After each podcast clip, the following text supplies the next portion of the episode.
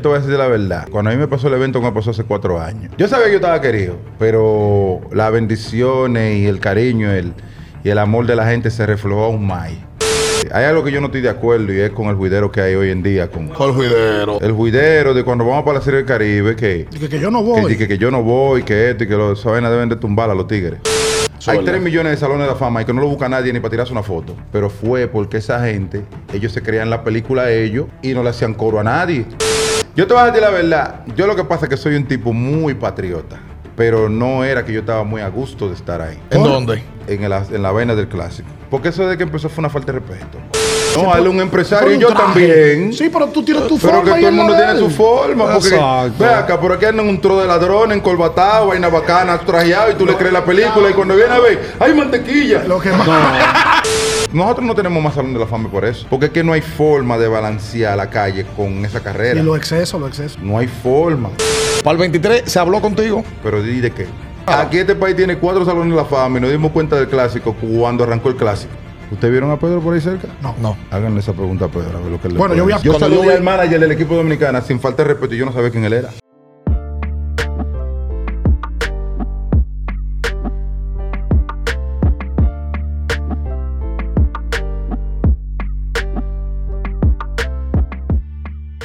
Amigos, saludos, bienvenidos a otra entrega más de Abriendo el Podcast.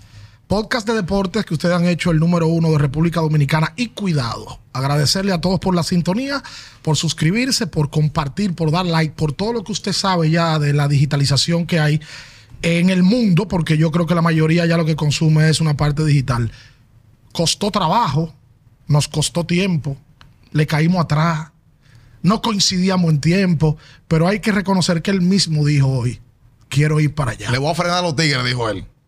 David Ortiz, Con señores. nosotros está el Big Papi David Ortiz. Sí, señor, hombre. Le voy a frenar a los tigres míos hoy. Déjanos decir algo. Espérate, muchacho. Está fla- está David. David siempre ha estado con nosotros. Mira quién está ahí en el medio. A Sí, verdad, real, David, que tú real, siempre real. has estado ahí, David. Siempre ha estado con nosotros, Real. David. Los tigres siempre me han dado love. Eso Todo el es claro. tiempo. Ojo con algo. Tú sabes que los programas no se saludan, pero no se saludó hace rato. Hace rato, estamos hablando hace rato. David es un seguidor del podcast. Pero feo. Dilo de Félix José, que tú eres que con Félix. No, no, no, no, no. Tú sabes que la gente a lo mejor ve a Félix y ve a Luis matándose yo aquí. Y ellos creen que es chelcha. Lo de ellos es de verdad. A mí me tocó colita de toda esa vaina que ellos tienen. Estos tigres son un tú show. coincidiste en un momento con ellos. Claro, claro. Porque tú sabes que ellos son antes que yo. Y vuelvo y te repito, esos tigres yo tengo un respeto real. Sí. Porque si hay algo que existe en el béisbol, es el respeto. Tú sabes, a la gente que están ahí primero que tú. Tú sabes que para mí, eh, tanto Luis como, como Félix son tipos tradicionales. Sí. Tipo que cuando yo entré al sabor, yo quería ser como esos tigres. ¿Me está entendiendo? Porque esos tipos la aplicaban. Exacto. Entonces yo siempre tenía una admiración por ellos. Y cuando lo veo aquí, yo siempre me gasto el show de ustedes. De por lo mío siempre está en casa viendo YouTube y cosas. Y, Y dice que tuviste un, ep- un episodio en el Play donde salió Polonia que le estaba tirando a César Valdés. ah, yo me curé con eso también. Muchachos, mira. Yo me río en mi casa trancado, que esos tigres ni cuenta se dan. No, yo, yo, yo creo que nosotros, todos los que vivimos la época de Luis y de Félix, una vez te conectamos a ti. Real, real. Porque tú, tú vienes jugando con el escogido y la realidad es que hoy aquí vamos a hablar de eso. Vamos a, a tratar, yo sé que David habla mucho con los medios, de un tipo que se deja ver, se deja querer, se deja tocar por la gente, pero yo creo que hoy es una perfecta ocasión para hablar de cosas que la gente no ha visto, David. comentar y hablar, de ver cosas que de David hace mucho quizás no se hablan. Por ejemplo, el escogido, que fue tu casa primero para el mundo. Real. Porque se mantiene siendo escogidista y se mantiene. No, eso es de por vida. El otro día le hicieron un reconocimiento a David en el play vida, y ahí tuve la oportunidad de conversar con él. Y tú eres escogidista, David. de por vida, desde que yo era niño. Y mira que le tengo mucho aprecio a las águilas, al Licey, a los toros, a las estrellas, a los gigantes. Tu, mi respeto siempre para ellos, porque eh, si esa competencia no existía, uno no se destacaba. Exacto. ¿Me entiendes? Y de una manera u otra ellos aportaron su, su granito de arena. Yo en la carrera de uno, yo, como ustedes sabrán, yo fui a hacer el Caribe tanto con el Licey eh, como con las Águilas. y no fui con los demás equipos porque no me tocó en esos tiempos, pero eh, yo siempre he sido un tipo que cuando se, se, hablaba, se hablaba de Serie del Caribe, de representar a la patria, representar al país, eh, yo siempre que podía decir presente. Hay algo que yo no estoy de acuerdo y es con el juidero que hay hoy en día. Con, ¿Cuál juidero? ¡Oh! El juidero de cuando vamos para la Serie del Caribe, que, Y que, que yo no voy. que, que yo no voy, que esto y que los, esa vaina deben de tumbar a los tigres. Hay una situación con Licey Águila. eh, de, Eso debe sanar, porque es que, oye, que lo que pasa es la competencia. eh, es, es- esa guerra debe de existir, porque eso es lo que le pone el picante y la chispa a la- a la competencia. Pero ya cuando tú eh, das ese paso a que yo no voy a ir, porque ya eso pasa de una competencia a lo personal. Entiendo yo. Sí, sí, sí. ¿Tú me estás entendiendo? Entiendo yo. Y, y- y el fanático no se merece eso. Ya ustedes tienen que dejar de pensar en usted y pensar en el fanático. El primer problema se da con el draft de nativos. David Ortiz de haber jugado en la época del draft de nativos. Tú te hubiese inscrito de que eliminado el escogido, entonces ahora tú te vas a poner disponible para tal y tal equipo. Incluso, hace una semana se dio una situación con un pelotero querido tuyo, con Vladimir Guerrero, que dijo que a él le respetaron en el escogido porque él se puso disponible para poder jugar con. que él quería ponerse disponible para poder jugar con algún equipo y que el escogido le dijo que no. Porque en el contexto que estaba el escogido, eliminado, el escogido prefirió no ponerlo. Tú te hubieses puesto disponible en aquel momento para jugar con otro equipo. Es que te voy a explicar algo. El pelotero, yo no sé en otro, en otro deporte, pero yo te voy a hablar de lo que yo sé de la pelota. El pelotero y más en esos tiempos, lo que le conviene está en la candela para tú llegar ready allí. Mientras más tú juegas, más ready tú llegas allí. Exacto. ¿Me está entendiendo? La Serie del Caribe, Round Robin y toda esa vaina. Al pelotero le conviene. Porque eso es lo que te va acercando más a ti al punto que tú quieres estar cuando tú llegas al entrenamiento. Tú no quieres llegar al entrenamiento de que, que no estoy ready, que no estoy en shape, que este que el otro. Si tú estás jugando es con un propósito. De que, de que no hay una pauta entre cuando tú estés jugando y cuando tú llegas al entrenamiento.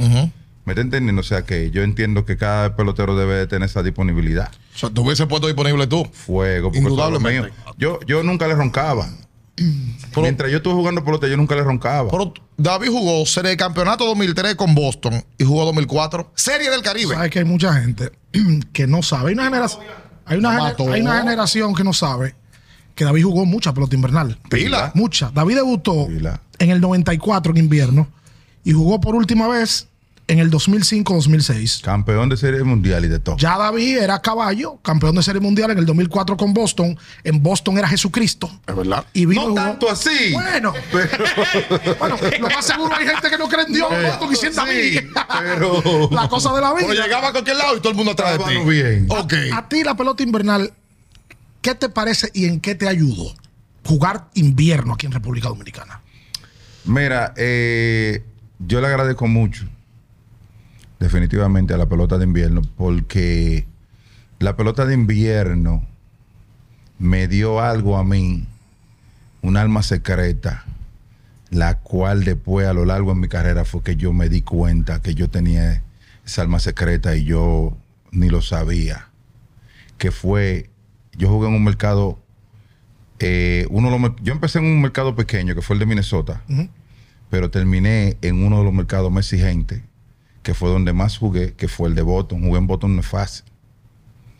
Pero ¿qué pasa? Yo relacionaba una cosa con la otra. Porque cuando tú juegas en ese Quiqueya, con ese play abarrotado, esos juegos, Licey escogido, escogido y Águila, Licey y Águila, y más ahora que ya los equipos se han anivelado un poquito más, que ya tú no sabes dónde que va a venir el fundazo. Eh, eso era una presión bacana. Muchos tipos, eh, yo, hay- hubo jugadores que yo nunca entendí cómo era que ellos mataban aquí en esa presión y cuando cruzaban el charco Lo bateaban. no reaccionaban. Yo me encontré eso rarísimo porque yo entendía que jugando enfrente de tu gente, de tu familia, tú sabes que lo- los dominicanos somos los más críticos de pelota. ¿Tú quieres más presión de ahí? Eh, que tú no puedes ir a un restaurante porque tú te ponchaste cuatro veces y un tigre te va a decir, se me cayó una jugada por ti. Ahí está más. Es verdad. Es ¿Tú verdad. quieres más presión de ahí?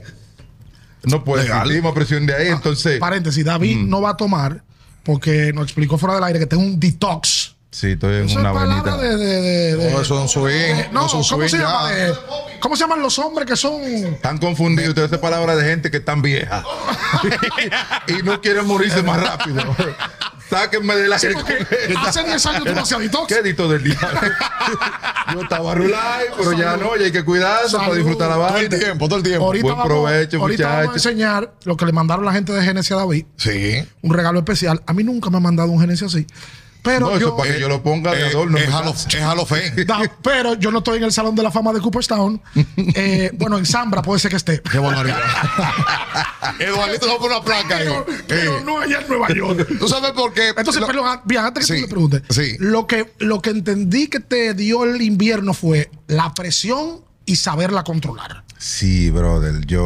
Oye, así mismo había, había caballos que venían y se, en el Quiqueya ahí se chico ¿Qué te palaban. estoy hablando? Es que la gente no entiende. La pelota de invierno es guerra, manito. Eso no es de que, que uh, no, mentira. Tú estás aquí en la candela. A ti están yendo los reales críticos a verte, tu familia. Y los panas y los tigres. Y que, que tú eres la vaina. Y tú di que ponche y ponche. Y palo y palo contigo. Y tú eres piche. Es un juidero. Bartolo lo dijo una vez, Bartolo dijo en una entrevista, Bartolo Colón, que le preguntaron en Estados Unidos que si él tenía presión, iba a tirar un juego importante. ¿Tú tenías presión? Dice, presión. Presión tengo yo cuando estoy calentando el bullpen del Estadio Cibao y voy caminando para el box. Va a seguir. Que me tiembla la rodilla aquí un cachú. Eh, la gente no entiende eso. Entonces, todo es relativo en la vida. Yo eh, jugué muchos años de invierno aquí. Se lo agradezco a Dios eso porque eso me, me nutrió la experiencia para yo seguir navegando en lo que se llama el béisbol de grandes ligas. Y en realidad hubo un punto de mi carrera jugando en Boston que la gente siempre me preguntaba, me decía, loco, ¿cómo que tú puedes en los momentos difíciles actuar como que tú estás solo en el play? Y yo no sabía como que de una explicación, porque tú en el flow, en el juidero y, y el enfoque, yo, yo me desconectaba. Yo cuando estaba en ese círculo de espera, yo me transformaba. Yo, es verdad, era como, como una película, Love for the Game. Claro. Que tuve como con el tipo como que... su- Se pone lento. era así mismo la vaina. Lo que pasa es que tú, en el involucre, en medio del juidero, tú no le das mente a ese nivel. Pero un día yo estoy viendo la película y dije, wow, pero eso mismo es verdad que uno hace sin darse cuenta. Sí. Entonces, la, la presión existe, pero hay gente que saben lidiar con ella, hay otros que no. Tú sabes, el, porque no, no voy a ser, tú sabes, egocéntrico, no voy a ser una persona eh, eh, que porque yo... eh, Porque te fue Dios- bien. Porque Dios me dio la oportunidad de bregar en ese momento. Voy a actuar que porque que, que como que no existe. No, eso está ahí, de verdad, eso está cuarta. Pues cada quien la maneja de una manera. Exacto. Algunos se crecen ante la presión y otros se aminadan. Real, real. Yo, oye, porque uno, uno se va al- a la historia eh, rápido y yo quisiera que hagamos nosotros una, un, un intento de poder recordarnos esos espacios del escogido. Lo primero es, ¿quién te lleva al escogido? ¿Cómo, cómo llega David al escogido? Sí, porque el draft de novato no estaba. Pintacora tenía un acuerdo, eh, te llevó allá, ¿cómo fue el asunto? Eh, yo te voy a decir algo. Yo eh, tenía una persona que fue eh, como un padre para mí, que hace unos años eh, pasó a mejor vida, llamado Cristian Lugo, de cariño le decíamos Bambi. Él era de los inversionistas eh, del escogido. ok. Bambi me lo presentaron una vez y él se encariñó conmigo y me, me cogió un cariño como un hijo. Él veía este zurdo grande, espigado, con este swing, esta vaina. Yo, yo apenas estaba jugando Liga de Verano cuando yo lo conocí aquí. Y no, él se volvió loco conmigo y se encariñó conmigo. O sea, eso fue una relación increíble entre él, mi papá, mi familia. Incluso cuando yo me fui a Estados Unidos a jugar, me acuerdo yo que yo estaba en doble A. A mí me dieron un bolazo. Bueno, que en esa, en esa, en esa doble A, yo llego y Vladi se acababa de marchar porque Vladi estaba bateando como 400. ¿Sabes que Vladi me lleva un año a mí? Me llevaba un año Te firman. de avance. Porque yo me acuerdo que cuando yo, una anécdota muy, muy linda, eh, mí de Vladi, Vladi, lo estaban jugando Liga de Verano aquí, ¿verdad? Y Vladi lo mandan a buscar la visa. En medio de Liga de Verano, que lo iban a mandar. Dale. El tipo coge para su consulado temprano y llega para atrás en medio de un juego que estaban jugando contra los Expo. Eh, me acuerdo yo que era en Mendoza, que ayer era que estaba la academia de ellos. Ajá. Y ellos están abajo por lo, eh, están abajo por una carrera, como en el séptimo, una vaina así, no me acuerdo bien. El caso fue que el tipo agarró, se uniformó y salió. lo metí en de pinchira y, voló un edificio. No. Te lo digo como que yo era ahí, yo estaba jugando primera base. Y este tipo. No un fenómeno. Y voló el edificio, una vaina que estaba en construcción por allá atrás.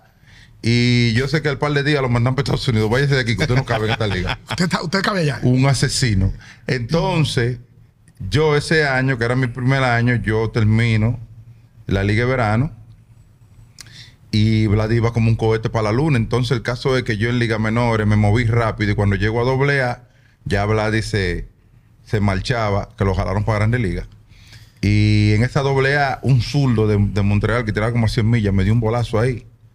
Y eh, Bambi, Bambi Lugo se dio cuenta de eso y me mandó de una vez, me hizo llegar un protector, que de ahí fue que yo empecé a usar el protector en el, Oh. en el codo de adelante. Pero, exacto, después. exacto. Pero lo que te quiero dejar dicho es que era una que así que yo llego al escogido a través de él, De la mano de él. de la eh, sí, y la uva, por otro lado, que cogidita al fin. La uva jugó con el escogido. La uva eh, eh, eh, tiraba para adelante. Ah, cobra. ok. La le decían la uva. uva. La uva, Ah, la ok. ¿Y por qué le decían la uva? No, porque tú sabes que el tipo era sui, el tipo era, tú sabes, la uva tenía su propio flow, ¿tú Ok, me entiendes? ok. ¿Y lo de pescosar tuyo dónde viene? De la línea.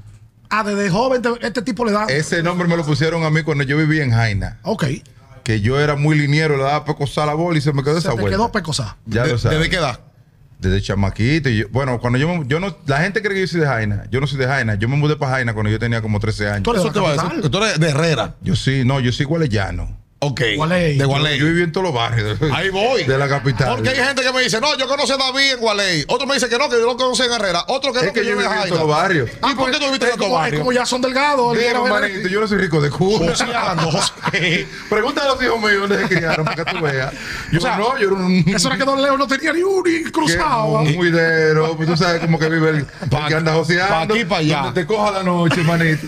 ¿Qué va a hacer? Ah, pues fácil. Tú viviste en Gualey. Yo nací en Cristo Rey, Ok. pero yo de eso no me acuerdo heavy porque yo de ahí me moví al año de edad. Esa es historia que me dicen los viejos míos. Ok. De ahí me mudé para el ensanche Gualey. Ok. Eh, es que el ensanche Gualey me pasé. ahí. Residencial.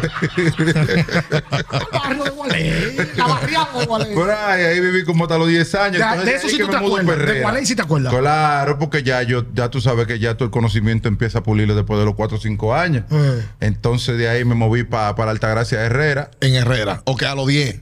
como a los 10 por ahí, sí. Entonces de ahí le hice un año. Oye, yo como que fue que caí preso. le hice un año al Simón Bolívar. Y del Simón Bolívar volví para la Altagracia. Y de ahí me mudé para Jaina y de Jaina para el Naco. Seguimos. De Jaina Pal. Para el Naco. Y del Duro. naco, ¿para dónde Los primeros cuartos que me busqué. Y del naco vamos para otro lado. Y no, ya, tú sabes que vaina Nacaoni, por tu lado, Lo dijiste no lo quería decir. No, ya tú sabes. Pero yo viví en todos los barrios, muchachos. Ah, pues ya, ya entendemos el asunto. Porque hay gente que de eso modo lo, lo defienden ellos. No, porque aquí. Hay gente que creen que yo también soy de Villajuana. El hermano mío tenía un negocio en Villajuana y yo vivía parqueado ahí. mucho. Ah, eso es. Yo le he dado Tú eres- cariño a todo el mundo. Lo que pasa es que David es un hijo adoptivo del país. De todo el mundo. Porque David se pertenece al país. Tú te has puesto a pensar, David, probablemente te has puesto a pensar, pero yo creo que no lo puedes cuantificar, lo que la gente te quiere. O sea, porque a veces la gente te quiere tanto que uno no sabe realmente qué tanto lo quieren a uno. Bueno, mira, yo te voy a decir la verdad. Eh, cuando a mí me pasó el evento, me pasó hace cuatro años. Yo sabía que yo estaba querido, pero las bendiciones y el cariño el, y el amor de la gente se reflejó aún más. Tú sabes, cuando me pasó ese evento. Pero, lo que yo tengo siete años que me retiré y yo llego a los sitios, es como que yo estoy jugando pelota todavía. Es un juidero feo, pero yo entiendo que eso es un aura que uno tiene. Eso es carisma. Porque yo soy un tipo que yo no me creo más que nadie. Ni me la doy más que nadie. Yo a todo el mundo lo trato bacano. Yo soy un tipo que soy extremadamente jocoso. Lo mío es curarme con la gente. La gente se cura conmigo. ¿Vos sabés que me dicen que tu mamá era así? Es de ahí que yo traigo esa personalidad de la Ese vieja melao, eh, eh, que, que la vieja era bacana, que siempre Ey, se ahí. heavy, No, la vieja flow. mía, este flow era de ahí porque mi papá es un chueco. Papi no es de flow, papi es vaina derecha y la vieja mía era el de sacate. Exacto. Entonces yo tengo un mix. Yo me transformo, yo Pero- me pongo mi pero- corbata cuando voy con Fox y ando con el flow cuando andamos vaina de la vieja. Tú sabes que yo, yo busqué la definición literal de carisma, porque todo el mundo escucha la palabra carisma, pero no saben probablemente literalmente lo que significa. Cualidad o don natural que tiene una persona para atraer a los demás por su presencia. Yo creo que eso es literalmente lo que define a David. Olvídate de que David es pelotero. Si tú no fueses pelotero y no tuvieras ganado la popularidad que tú tienes, con tu forma de ser, a la gente le gusta estar alrededor tuyo. Sí, yo siempre he sido una persona que me debe querer porque la gente muchas veces quiere que tú seas como ellos quieran. Y yo no voy de acuerdo con eso. Porque ni los dedos de la mano son iguales. O sea, a la gente que quererla como son, manito. ¿Tú me entiendes? No, que David tiene que ser como Ale Rodríguez. ¿Por qué, por qué Ale Rodríguez no puede ser como yo? Bueno, O Dame que- mi luz. O que cada uno sea como le da la gana y punto. O sea, la gente siempre quiere estar comparando cosas. Yo tengo vainas más bacanas que Ale Rodríguez y Ale Rodríguez tiene vainas más bacanas que yo. no, y la gente no ve. Si yo fuese David, ¿Cuáles cosas tú tienes más bacanas que Alex Rodríguez, por ejemplo? Que soy salón de la fama. ¿Qué digo? Sigo. anda el diablo. O lo dejamos ahí. No, si tú quieres, terminamos la entrevista. No, para que sigamos hablando. Te batió rápido el picheo. Me batió, no. El No, yo tengo un menudo para devolver. No me hagas nota eso. ciento- Es que- es que- ¿Sabes qué pasa? Que él la tenía como muy rápida y parece que se la habían hecho antes. No, lo que pasa es que la gente normalmente siempre quiere como enfocarse en la vaina bacana de uno y arruinar la vaina bacana que tú tienes. Eso es verdad. ¿Me está entendiendo? Sí, claro. Yo no corro en esa. Yo soy un tipo que yo soy yo y a mí nadie me va a cambiar. Pues tú sabes que, que yo creo que siempre es un grupito loco. Ujú. Pero es que el 98% de este país tiene que ser loco con David Ortiz. Ese 2% no vale un carajo. No, pues yo no demente a eso. Eso no se le puede dar mente. Lo que pasa es que. Pues yo imagino tú llegando a un aeropuerto, todo el mundo loco contigo. Oye, donde el negro frena hay un juidero siempre. Y no es nada que tenga que ver con, con vaina que no sea bacanería. De Hombres, verdad. mujeres, viejas, jóvenes, niños, Pero es todo. que tú sabes qué es lo que pasa. Es que la gente sabe que va a ser recibida por uno bacano. Exacto. Porque cuando tú eres un arrogante, cuando tú eres un tipo que tú crees que tú eres la película, la gente solo nota y la gente Se limita contigo. Tú, tú, su- tú seguro viste mucho eso. Pila, la gente se limita contigo. Pero cuando tú ves que la gente te vive cayendo para atrás, atrás en todos lados, Porque me imagino que tú. es heavy, en, heavy, heavy. en algún momento tú saliste, ves un viaje de gente que están a la espera de autógrafo, tú te paras con ellos Yo le hago su tiempo a la gente porque uno se debe a la gente. y tú veías a alguno otro compañero que dice, coño, pero este tigre loco, mira, le está pidiendo una foto y siguió derecho. Oye, pues yo he visto de todo, yo he visto de todo, yo he visto de todo, manito. Y yo muchas veces veo cosas que hacen celebridad igual que uno, que a mí no me gusta, eso no, eso, eso no va conmigo.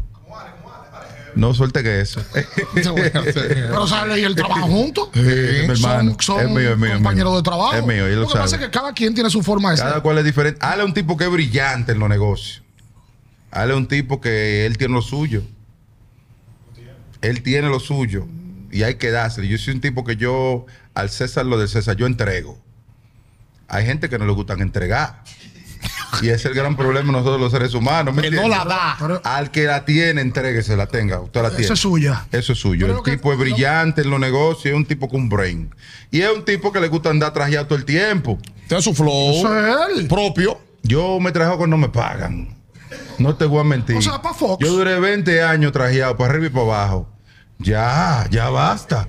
Ya, ya, Ah, descansa. Con este calor yo voy a andar trajeado. A- Ale tiene Ya un swing. basta, ya Ale- basta. Ale, se ve que de joven quería ser empresario. Entonces él anda. Ale se ve que se despierta. y No, se Ale es un empresario y yo también. Sí, pero tú tienes tu forma. Pero que y todo el mundo tiene su forma. Exacto. Ve acá, por aquí andan un tro de ladrones, encorbatado, vaina bacana, trajeado, y tú le crees la película, y cuando viene a ver, ¡ay, mantequilla! Lo que más. No me des con esa. Es verdad. ¿Qué pasa? ¿Desde que tú existes? Es verdad. Y es lo que tú dices, desde que tú existes, todo el mundo quiere que tú seas como ellos quieren que tú seas. ¿Y por qué David no esto? ¿Y por qué? Pero no fuñan tanto, porque si cada quien es feliz de la manera que es feliz, sin hacerle daño al otro, Eso que es la clave. La gente, y, es, y yo creo que tú tienes que entender que al tú ser tan popular, está bien, te toca colita. Hay tipos que son Real, la crítica es, yo estoy open a la crítica, pero yo no voy a hacer lo que tú digas. Exacto. Si tú sales en un carro. Escribe la habla. Biblia, un libro entero, diciendo, David, tú tienes que hacer esto, tienes que hacer lo otro, y yo voy a hacer lo que me dé mi gana. Qué barbaridad. Al final del día. Tú nunca has pensado dejar las redes. Sí, dame quitarme esto porque es que estamos No, pues yo vivo de eso. Ah, porque tú también coges las redes a veces para aprender y para poner a la gente Yo tengo rápida. 3 millones de seguidores. ¿Cómo? Yo- es más, yo tengo como 10 millones de seguidores total. Facebook, Twitter. Yo lo que pasa es que yo no soy de que psicópata con eso, ¿tú me entiendes? Pero yo, manito, yo facturo por ahí también. ¿Qué es lo que tú dices? Pues vemos que Reyes, Me ocasiones te- te- Reyes viene, se mete en Instagram y se pone a darte cuerda de que no, porque tú, pam, pam, pero que tú te buscas tu cuarto por No, ahí. porque que es el mío. Es el mío. Reyes. Cogió, te ¿Tú sacó- sabes que Reyes. Te sacó un video de, de- de una, No, de una Reyes, dona. Reyes, oye, ni No su mamá se salva no de él. no Lo de Reyes es ya una vaina que nosotros ya estamos adaptados al sistema de él. Descansa, No descansa, Reyes. No descansa. Lo de Reyes es una vaina que si no pasa, no va a bacanería. No, si tú no ves. Si, tú, si ese loco pasa dos días sin subir una vaina, ya tú te andas preguntando, ¿estará enfermo el loco? ¿Dónde? ¿Dónde está metido? ¿Se le murió un familiar? Adu, Adu Encarnación lo tiene. No, pero él no te mete en esos pleitos. No, no, no, no, no. Se aman. Oye, No, no, no, oye, la mujer de Edwin trató de meterse un día en esos pleitos Le fue mal. y le fue mal. No se meta en esos pleitos solo. Por cierto, a la gente, Reyes, en el clásico, habló con nosotros y después de ahí, y Reyes está pautado. Lo que pasa es que Reyes vive en Nueva York. Vive en Nueva York. Cuando viene, viene para su campo, Villa González. Tú sabes Real. que cuadra con el tiempo para sentarse, Sí. pero la situación está hablada ya. Sí, eso, eso va, No, eso es va. el mejor, es el mejor. No se lleven de lo que él pone en las redes, de que, que pila, que es el más bacano. David, tú te buscas tu cuarto, entonces con, con el Instagram eh, el- hay, un, hay un meneo con, el- con- con la transmisión también. O sea, David Ortiz sigue produciendo cuarto para generar y seguir ganando dinero con los intereses que le dejan los millones producidos con Boston. No, Está laqueado, David Ortiz. No, lo que pasa es que tú sabes que un tipo como yo, a mí me acostumbraron desde pequeño a trabajar. Tú no paras. Yo no paro. Yo, o sea, yo me puedo parquear si yo quiero, pero yo no soy de ahí. Yo soy un tipo que yo tengo que vivir mi vida entera joseando. Y más si me la están poniendo ahí, huevita. ¿Qué voy a hacer? Hay una científica para ti por aquí, por Boston. ¿Qué es lo que tú dices? No, yo estoy bien porque yo tengo 10 millones de... No, dámela. Eh, y tú también, ven. Eh, toma tu potato, tú también. Ok. Yo no ando en gente. ¿Por qué? Porque uno tiene una vida de muchos gastos. Eh, yo tengo mis hijos que son universitarios todos, casi. Ya se me graduó una, ahora se me gradúa la otra. Los otros vienen por ahí. Esos tipos no andan adivinando. Lo la- la- la- los colegios que estudian y todos sus gastos, tú sabes, se lo tiene que cubrir su papá. Hasta que ellos empiecen a buscárselo de ellos. Y yo no puedo agarrar y que parquearme, y que espérate. Además, tú sabes que al loco le gusta la vida bacana. La- ¿Qué es la vida bacana? ¿Qué es la vida bacana? Para poner a la gente clara. Yo lo que pasa es que ya yo no ando de que en esa vaina de que discotequeando y, y esos juideros que andaban los peloteros antes cuando uno está chamaquito que tiene que me se tapa, que carro, que esto, tú lo quemaste. No, ya yo no ando en esos juideros, pero me gusta darme mi viaje con mi mujer. Eh, ¿no? los hijos de uno, tú sabes que uno lo vaquea bacano. Uno tiene su familia también Bará. que tú sabes que la familia mía, yo no me descuido con mi familia. Tengo, yo perdí a la vieja mía hace muchos años ya, pero tengo el viejo mío ahí que ahora mismo estamos eh, viviendo una situación con él, tú sabes. Y yo en eso no me, no me, de- no me desenfoco, yo siempre estoy por encima.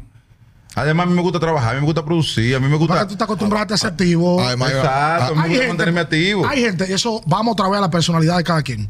Hay millones de gente que tuvieran probablemente la condición económica que tú estás y tuvieran acostado en una casa. Porque no son así. Tú tienes Echando barriga. Tú tienes la personalidad de que tiene que estar transmitiendo, de que firma un anuncio, de que va para allí, de que va para acá. Porque tú eres así, esa es tu forma de ser. Además, yo le voy a decir la verdad. Muchos de nosotros como jugadores nos ponemos vaguísimos cuando estamos jugando pelota. Y en ese momento es que tú tienes que sacarle provecho a tu imagen.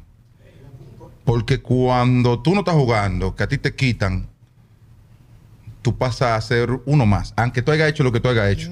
Hay 3 millones de salones de la fama y que no lo busca nadie ni para tirarse una foto. Pero fue porque esa gente, en su prime, cuando jugaban, ellos se creían la película ellos y no le hacían coro a nadie. Tú lo que dices es que cuando jugaban pelota o cuando jugaban ustedes, no, no buscaban el extra. El pelotero es lo más vago para sacar tiempo para hacer cualquier vaina cuando está jugando. Es que firma un anuncio.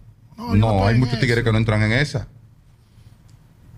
Hay muchos tigres que no entran en esa. Y por un anuncio para. Por ejemplo, tú saliste de un anuncio del Super Bowl. Yo tengo anuncios en todos lados. Ahora, no, pues eso es una moña. Y tú, te, pero, y, tú negocias aparte de eso, David. O sea, tú, Yo tú hago de todo, mi hermano. atento. Yo lo que no hago es lo mal hecho. No, Todo lo la- que tenga que ver con cuarto, yo. pero a la gente llega, pan. ¿Y, y cómo el anuncio? ¿Con qué marca es? ¿Y qué tengo que hacer? ¿A No que no es conmigo la Vamos. vuelta. Yo tengo un team que resuelve eso. Y una compañía. Y tú, del, el, el team viene allá para que te dice, oye, hay que hacer esto. Esto es lo que hay. Vamos. ¿Qué Ya te tú- conocen, no, sabes porque ya la última palabra la tengo yo, pero lo que negocian son ellos. Porque recuérdate que en cada contrato con cualquier compañía de esa hay un lenguaje que involucra abogado, Todo. involucra la compañía, el negocio, con, con eh, cómo tú negocias basado en contratos que tú tienes anteriormente, etcétera, etcétera, etcétera. Es un, es un team que se encarga de eso, al cual tú le pagas un por ciento. ¿Me entiendes? Entonces, ellos son los que me, me fabrican el calendario de yo bregar como tengo que bregar. Pues tú tienes que ser los jugadores retirados que más comerciales y más presencia tiene de manera comercial después que se retiran. A mí hasta los activos tienen que caerme atrás. Sí, debe de haber jugadores tres activos que hacen menos cosas. Di tú. Es verdad. Con Kevin Hart fue que tú hiciste el anuncio, ¿verdad? El Uno Super de Bowl. sí.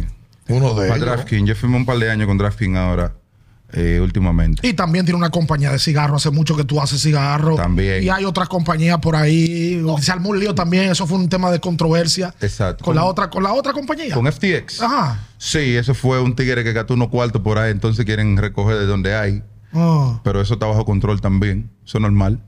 Tú sabes que hay una parte que tú estás hablando de que la gente habla, comenta, bla, bla, bla, y el, re- y el reperpero. Pero la gente aquí, que es la cola que me da con, cuando hablan de David, la gente no, no dimensiona el aporte de David con la fundación. Oye, lo que David ha hecho con la fundación en este país, como pelotero, es inigualable. Inigualable. No David solamente tiene- como pelotero, como ser humano. Como porque la, la fundación de nosotros, porque yo no digo que es mía, porque esa fundación eh, hay un sinnúmero de personas que se esfuerzan Claro. y dan lo mejor de ellos para que pasen las cosas ahí. Que sin eso, eso no se da. Yo, yo soy la cara, la presentación, el que atrae, pero hay un grupo de gente, incluyendo a mi hermana Nelva. Peláez, que ustedes Peláez, saben que esa es la máxima, eh, que si en- sin el esfuerzo de ellos eso no pasa. Ahora, yo no creo que en la República Dominicana exista una fundación que haya tenido más resultados que la de nosotros. Pues te estoy diciendo. Yo que yo- imaginaba que tú tienes cantidad de anécdotas de madres No, yo no. Si, si y ha- niños que te paran y te dicen, mira, tú le salvaste la vida a mi hijo, tú le si- esto y lo otro. si le damos por ahí, no terminamos hoy. A lo que me refiero es que más de 10 mil, 12 mil niños se han beneficiado de esa fundación de una manera u otra. ¿Me entiendes? Y hemos operado ya más de 1.500 niños. En esa fundación. O sea, y las operaciones de esa fundación, dependiendo de la situación, se van de 5 a 30 mil dólares, que una familia de casos recursos tú sabes que no va a llegar hasta ahí. Entonces, Cuando la gente arranca a opinar, no piensan en eso. no, porque tú sabes que la vaina bacana no, no corren. De- Es de verdad. Eso no, no es corre. que eso no provoca amor. Por eso es que yo corro como yo quiera, porque es que yo sé por dónde voy. Yo no le paro a la gente, manito. Yo sé por dónde yo voy, yo, yo sé cuál es mi meta, yo sé que lo mío es chocar con Dios y ya. Y Tú tú, sabes que al pasar de los años, los años van a uno entendí, haciendo entender muchas cosas que cuando uno era joven no le entendía. Real. ¿A dónde voy? Tú tienes 47, David. Sí. Tú te sientes ahora Parezco mismo. de 20, tuve, pero Vamos a ponerle Tú- tú 25. estás andamos ready? por ahí 25. todo el tiempo. Pregúntale a la mujer mía. Qué barbaridad. Qué barbaridad. Tú te sientes en el mejor momento de tu vida ahora. Yo sí creo. Como ser humano, como hombre. Sí, yo soy. Yo me siento que yo he logrado muchas cosas, pero en este punto de mi vida, eh, yo tengo mucha paz. Eh, Estás en paz contigo no, mismo. Sí, loco, estoy, estoy a un, a un nivel Dios, como dicen aquí, en torno a eso, en torno a la paz. Porque para que la, para que la paz te llegue, tú tienes que hacer mucha cosa bien. Que te quede claro eso. Mucha cosa. Y la paz y la felicidad. Tú eres feliz ahora. Qué importante, totalmente. Y Y, en mira algún- que tú sabes que uno siempre tiene su, su- que su problemita aquí, que su- eso es del ser humano. Ahí voy. Hay gente que quizá vio a David Ortiz siendo el, el toletero de Boston, allá arriba, los millones, cuartos, eh, seguro que todo el mundo a su pie. Y en un momento tú, tú puedes decirle a la gente que tú no fuiste feliz, que tú no tenías paz completa como para tú decir, estoy ready, que tú tuviste que trabajar con eso porque es algo normal del ser humano. Claro, ese, ese demonio chiquito que tú tienes ahí queriéndote administrar, porque tú sabes que la combinación de juventud, fama y dinero es una bomba de tiempo. Bomba. Es una bomba de tiempo, mi hermano. Pues si tú eres famoso y tienes dinero después de viejo, eso tú lo controlas porque la experiencia Ayuda. es el látigo. Maduraste. Pero imagínate, tú vienes de la nada y de repente te topas con este monstruo. Hay mucha gente que termina hablando con los palos de luces. ¿Me entiendes? No es todo el mundo que puede controlar eso. Y, y por ende, como joven al fin, tú vas a cometer errores que te van a crear la infelicidad. ¿Me entiendes? Eh, pero lo importante, lo importante es quemar etapas, reconocer, eh, darte de cuenta que tú no eres el que todo lo sabe, eh, quitar toda esa foca que tú tienes alrededor aplaudiendo ¿qué? todo lo mal hecho. La foca. ¿Sabes la foca? Más y cuando tú te alejas de todo eso, El pelotero se rodea mucho de eso, ¿verdad? Como que llega mucho el pelotero de y el que manada, más se le juntan. Más que el artista. ¿O están igual? Yo diría que sí, porque los cuartos del artista no dan para tanto. En aquel tiempo, los de alfa dan para todo. Es verdad, es verdad, es real, ¿Me estás entendiendo? es verdad. Porque como mi hermano siempre me decía, a mí no estoy el que está al lado tuyo, amigo tuyo. Mira, ese que está ahí, ese estado conmigo es desde, desde los tiempos de playero. Pero eso no importa que te lo diga alguien, eso te tiene que dar cuenta tú después, después de todos los no, errores que tú cometas, efectivamente, porque cuando tú estás corriendo como joven, a ti te lo dicen, te entran por un lado y te sale por el otro. Así mismo. ¿Me estás entendiendo? Es que tú porque no- lo tuyo es lo es que lo tuyo no- es siempre tener oye. una gente... En la vida tú no llegas a madurar sin cometer los errores. Real. Es de ahí que se aprende de los errores. Baerga dijo aquí en una entrevista hace unas semanas que él quería pedirle perdón a Julio Franco. Porque Julio Franco, cuando Baerga era pelotero y era joven, le decía, bájale, que yo pasé por ahí con 22, 23 años y Baerga quemando la calle. Bájale. Y Baerga le decía, no, hombre, deja de estar... La juventud. Y Valga dice que por eso él no fue ahora un candidato a entrar al Salón de la Fama, porque en el mejor momento de su carrera se desenfocó. No, va a era Rulay. Se desenfocó. Yo me imagino, David, que tú cuando eras joven y empezaron a llegar los cheques altos y a ganar popularidad, tú fuiste. ¿Tú, tú crees que en algún momento tú te desenfocaste? No. Eh, el caso hipotético mío, y por eso es que yo tuve la carrera que yo tuve, yo era muy responsable con mi carrera. Yo le decía a los tigres míos, por ejemplo, cuando yo estaba aquí de vacaciones, yo le decía a ellos, ¿vamos para Yese hoy? Sí, pero a las 8 hay que estar en el gym. Y pregunta al hermano mío que está ahí. Todo el mundo resacaba el otro día a las 8 en el gym. Esa era la condición. un gutazo, un trancazo. Así era que yo operaba. Y, y yo, mis horas de trabajo, yo no jugaba con ella. Porque hay tipos que le dan a la calle y al otro día no se quieren parar. Y ahí viene el reloj que no espera a nadie y te da con la real. Porque eso es como un, acumula- un acumulativo. Porque bueno, está buena esa. Porque al final tú dices, tú tirabas para adelante. Aquí nosotros veíamos David en la calle, siempre bacano, todo y todo. Pero todos los años mataba aquí en la pelota invernal. Balance. Y mataba en Grandes Ligas, entonces. Balance. Yo no me descuidaba con mi trabajo. Yo es que te voy a decir la verdad. Uno como joven, uno goza, uno disfruta, especialmente sus vacaciones aquí. Pero yo no era de que, que me mataba en la calle. Porque que yo, yo, yo nunca he podido de que la mala noche a mí nunca ha sido de que una vaina para mí. Yo nunca he. Nunca ha sido bebedor tampoco. No, yo, pues mira, como que yo le doy. O sea, el que hace lo que hago yo puede decir, claro y preciso, que el alcohol nunca se apoderó de él Exacto. porque yo tengo control de lo que yo quiero hacer. Ahí viene lo del detox, la vaina de que de los popis, que popis del diablo. Eso de lo viejo, loco. O sea, Pero porque está buena esa, me gustó, porque que hay tigres que le tiran para adelante. Y si Alcántara dijo aquí que él amanecía encabañado, Yo tengo cuento de Alcántara que yo te digo aquí. Por ejemplo. Alcántara ya nos hallaba qué excusa inventar a la mujer, porque lo de él era llegar A la Kimbamba. con el gallo a la casa. y, y un día, uno de esos cuentos, porque él llegaba a la casa. Cuando él llegaba, cuando- oye, es que ustedes no entienden. Easy siempre tenía un cuento para uno que le pasó en su casa. un día ya nos hallaba que excusa inventar. No, un día le llegó a las 6 de la mañana la mujer a la casa. Y la mujer le dijo, muchacho, pero ¿y hasta cuánto que vamos a tener? este?" Dice él, pero tú dijiste que el que madruga Dios lo ayuda. y yo lo estoy cumpliendo. Esa es la jura. Un día ya nos hallaba que excusa inventar la mujer. Tenía un bate en el baúl del carro y le dio una luz del carro. Dije que fue que chocó.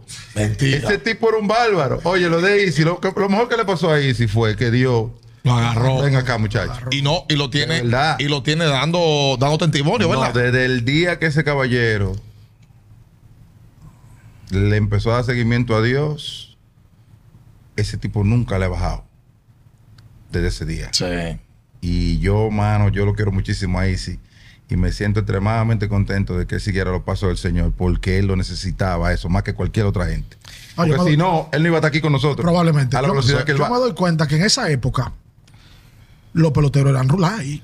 Feo. Para adelante. O sea, esos peloteros de 80, 90 Sí. eran, vamos, bueno, Esa energía. no existía esto tampoco. No, para ¿verdad? nada. Que no había una fuñenda de que te estaban tirando fotos a las 5 de la mañana. Bueno, Polonia dijo en la entrevista que él salía de discoteca a las 6 y tenía juego en la tarde y después dijo, pero daba 5G.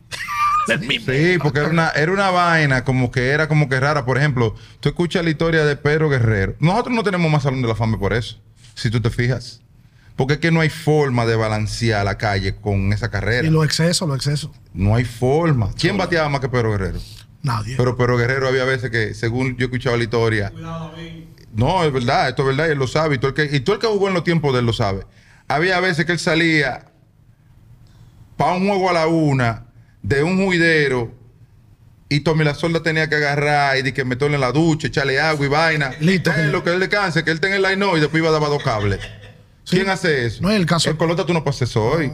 En el caso de paz descanse. Cutá en su Te época. estoy hablando. que era un pichón. ¿Quién sabe si no hubiese tenido ese desenfoque tan drástico donde hubiese estado? Si Pedro Guerrero hubiera ido, pues tenía talento para ir al Salón de la Fama. Pero mi hermano, pero es que yo no he visto una vaina más recia que esa. Un tipo que le daba línea a cualquiera sin, sin, sin, sin cuidarse. Pero siempre hablando de los peloteros latinos, pero los americanos, no hay americano que, que coge la rumba. Bueno, Furcal dijo que Gremado, ellos- que Gremado era de- que beba por completo. Eh, no sé cómo es. En Boston había uno no que con ningún gringo que era uh, encendido para la calle. Eh, es que los gringos lo saben hacer. Ah. Eh, los gringos lo saben hacer. Los gringos saben el negocio desde que nacen. Es que nacieron allá. Los gringos se saben el sistema. Nosotros somos los que vamos es con la, con la, con la venda puesta. Encendido. Y por eso que ellos duran más en el negocio. ¿Me entiendes? Ellos saben cómo hacerlo. Por ejemplo, ¿Tú crees que el latino le choca? ¿Le chocan? ¿cómo así? Sí, le choca eh, ese choque de sazón de venir de aquí, de un barrio, de un bate y llegar allá, lo filman y con par de pesos se pone loco allá. Yo diría que es un problema más educacional que otra cosa. En la educación con la que salimos allá para acá. Sí, de porque aquí tú para allá. sabes que nosotros, vuelvo y te repito, y el pelotero, déjame decirte, porque como te digo una, te digo la real, el pelotero de hoy, de hoy en día tiene una formación diferente. Es más, el, el pelotero de la camada, de la mitad de mi carrera, en lo adelante, tiene una formación diferente, son más tímidos, son más cohibidos. Claro, la tecnología tiene mucho que ver con eso. Las organizaciones se encargan de explicarle todos los años a los muchachos el peligro, lo que ellos quieren de ellos y lo que no, y que a su carrera tienen que darle un valor, porque los peloteros en realidad son un banco ambulante. Los tiempos han cambiado ya. Los tiempos han Cambiado, cambiado. el pelotero se capacita más El pelotero tiene ahora más asesores. Tiene. Su entorno es más nutrido de, de, de- de gente que le suman.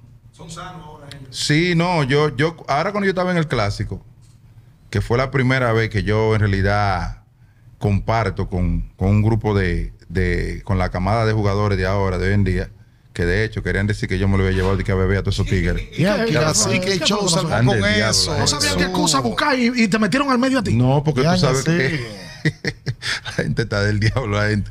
Oh, pero tú sabes que hubo una cena Ajá. con los jugadores y ahí hubo un compartir.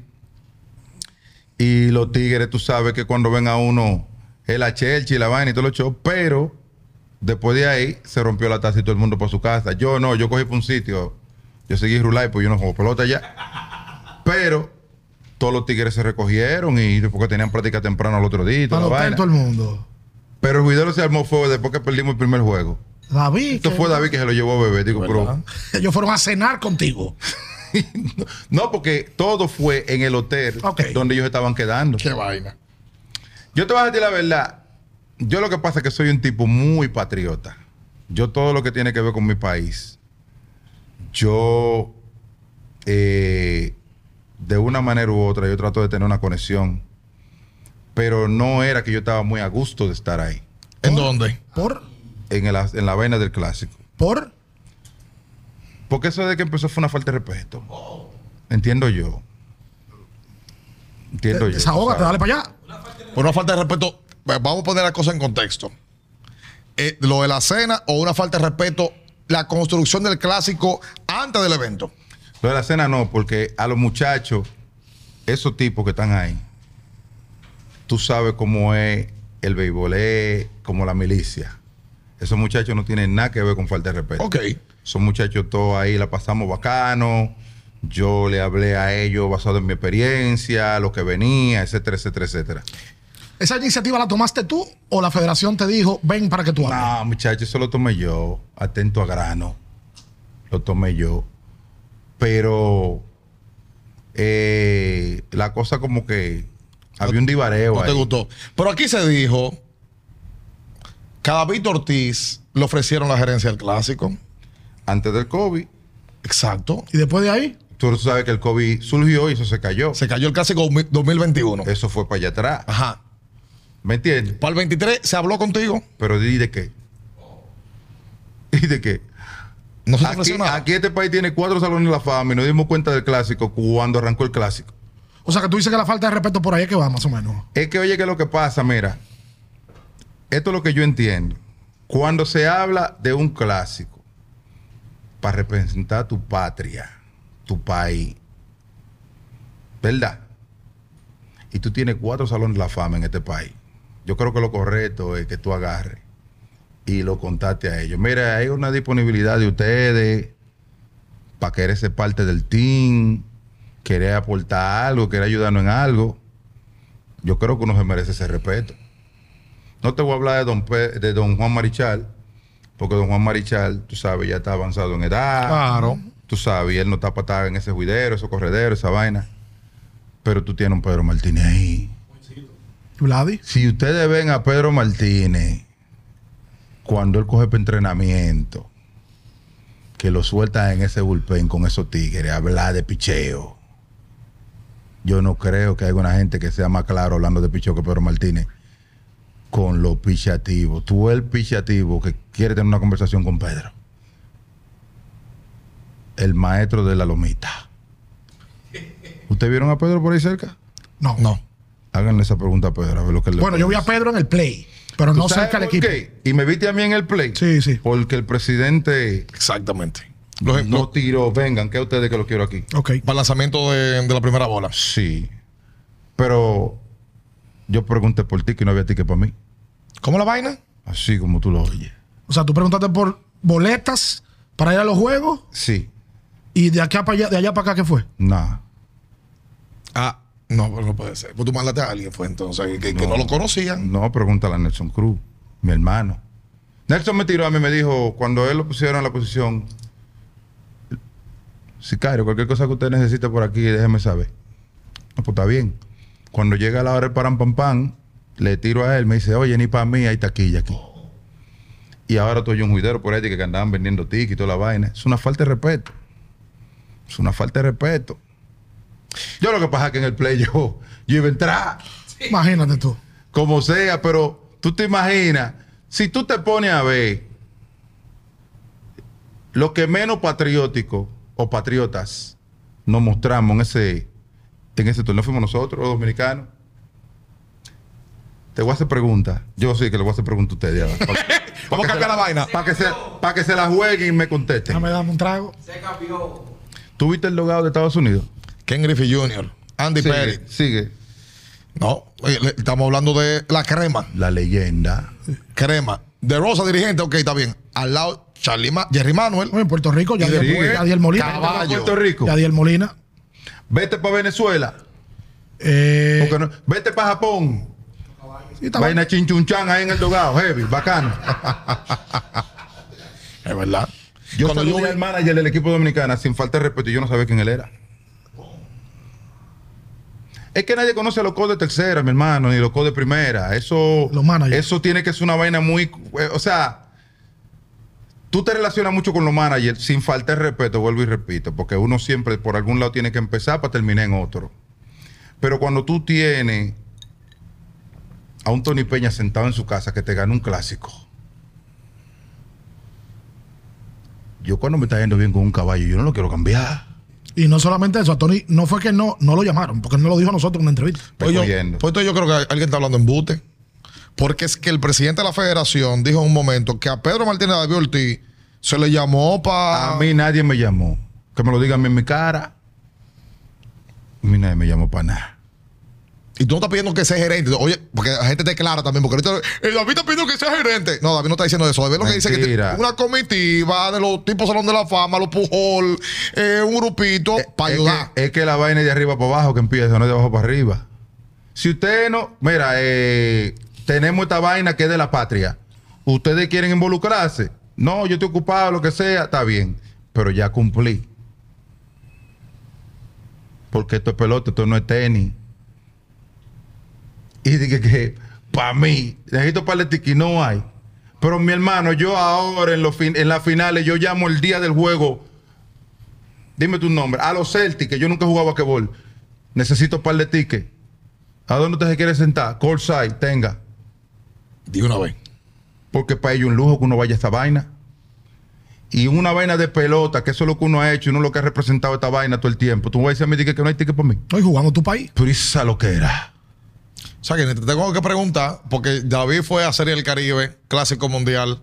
No te tengo que preguntar que si te llaman para hacer codebateo como estaba Griffith, tú Pero es que eso es lo que uno hace, manito. Lo de uno es aportar algo a la causa. Y ahí no se da. Y te voy a decir la verdad. Esto no es por cuarto. ¿Qué Esto no es vaina de que de dinero, porque tú sabes que la gente de una vez quiere asociar una vaina con la otra. Esto es vaina de la patria. Porque no es porque tú perdiste. Yo fui a un clásico y perdimos, pero había vergüenza. Se vio que nosotros estábamos, no era puesto para la causa. De que no estábamos ready como debimos de estar. Ok, eso se entiende y eso fue experiencia para qué? Para los demás clásicos, porque el que ganamos metieron a todos los chamaquitos que estaban jugando pelota aquí. Así es. En el 13. Fue experiencia. Y, y ¿tú crees que hay que cambiar la fecha del clásico, David? Porque en marzo, como se hace el clásico, el pelotero no está ready en abril todavía. Van poco a poco, ustedes poniéndose ready. Hay muchos que dicen que deben de hacerlo como es cada cuatro años en el medio de la temporada, cogerse dos semanas, otros más tarde en marzo que la temporada empiece más tarde. ¿Qué opinión a ti te merece para que el torneo sea más efectivo para todos los países? No, mira, eh, yo antes tenía un problema con eso, con la fecha. Pero si te fijas, no hay cabida a otra fecha en el año. No hay, no hay, no. No hay. No lo puedo hacer en el medio del verano, cuando está todo el mundo compitiendo en el torneo. No lo puedo hacer después de la temporada, porque tú sabes que la mayoría de muchachos vienen a jugar invierno para acá. Yo lo. No, y, eso- lo- y esos brazos con 250 Sí, no, innings. no, no, además, Por un lado, los relevistas. ¿Cómo tú le pides a un Alcántara después de 200 innings y que, que venga a pichar en un clásico?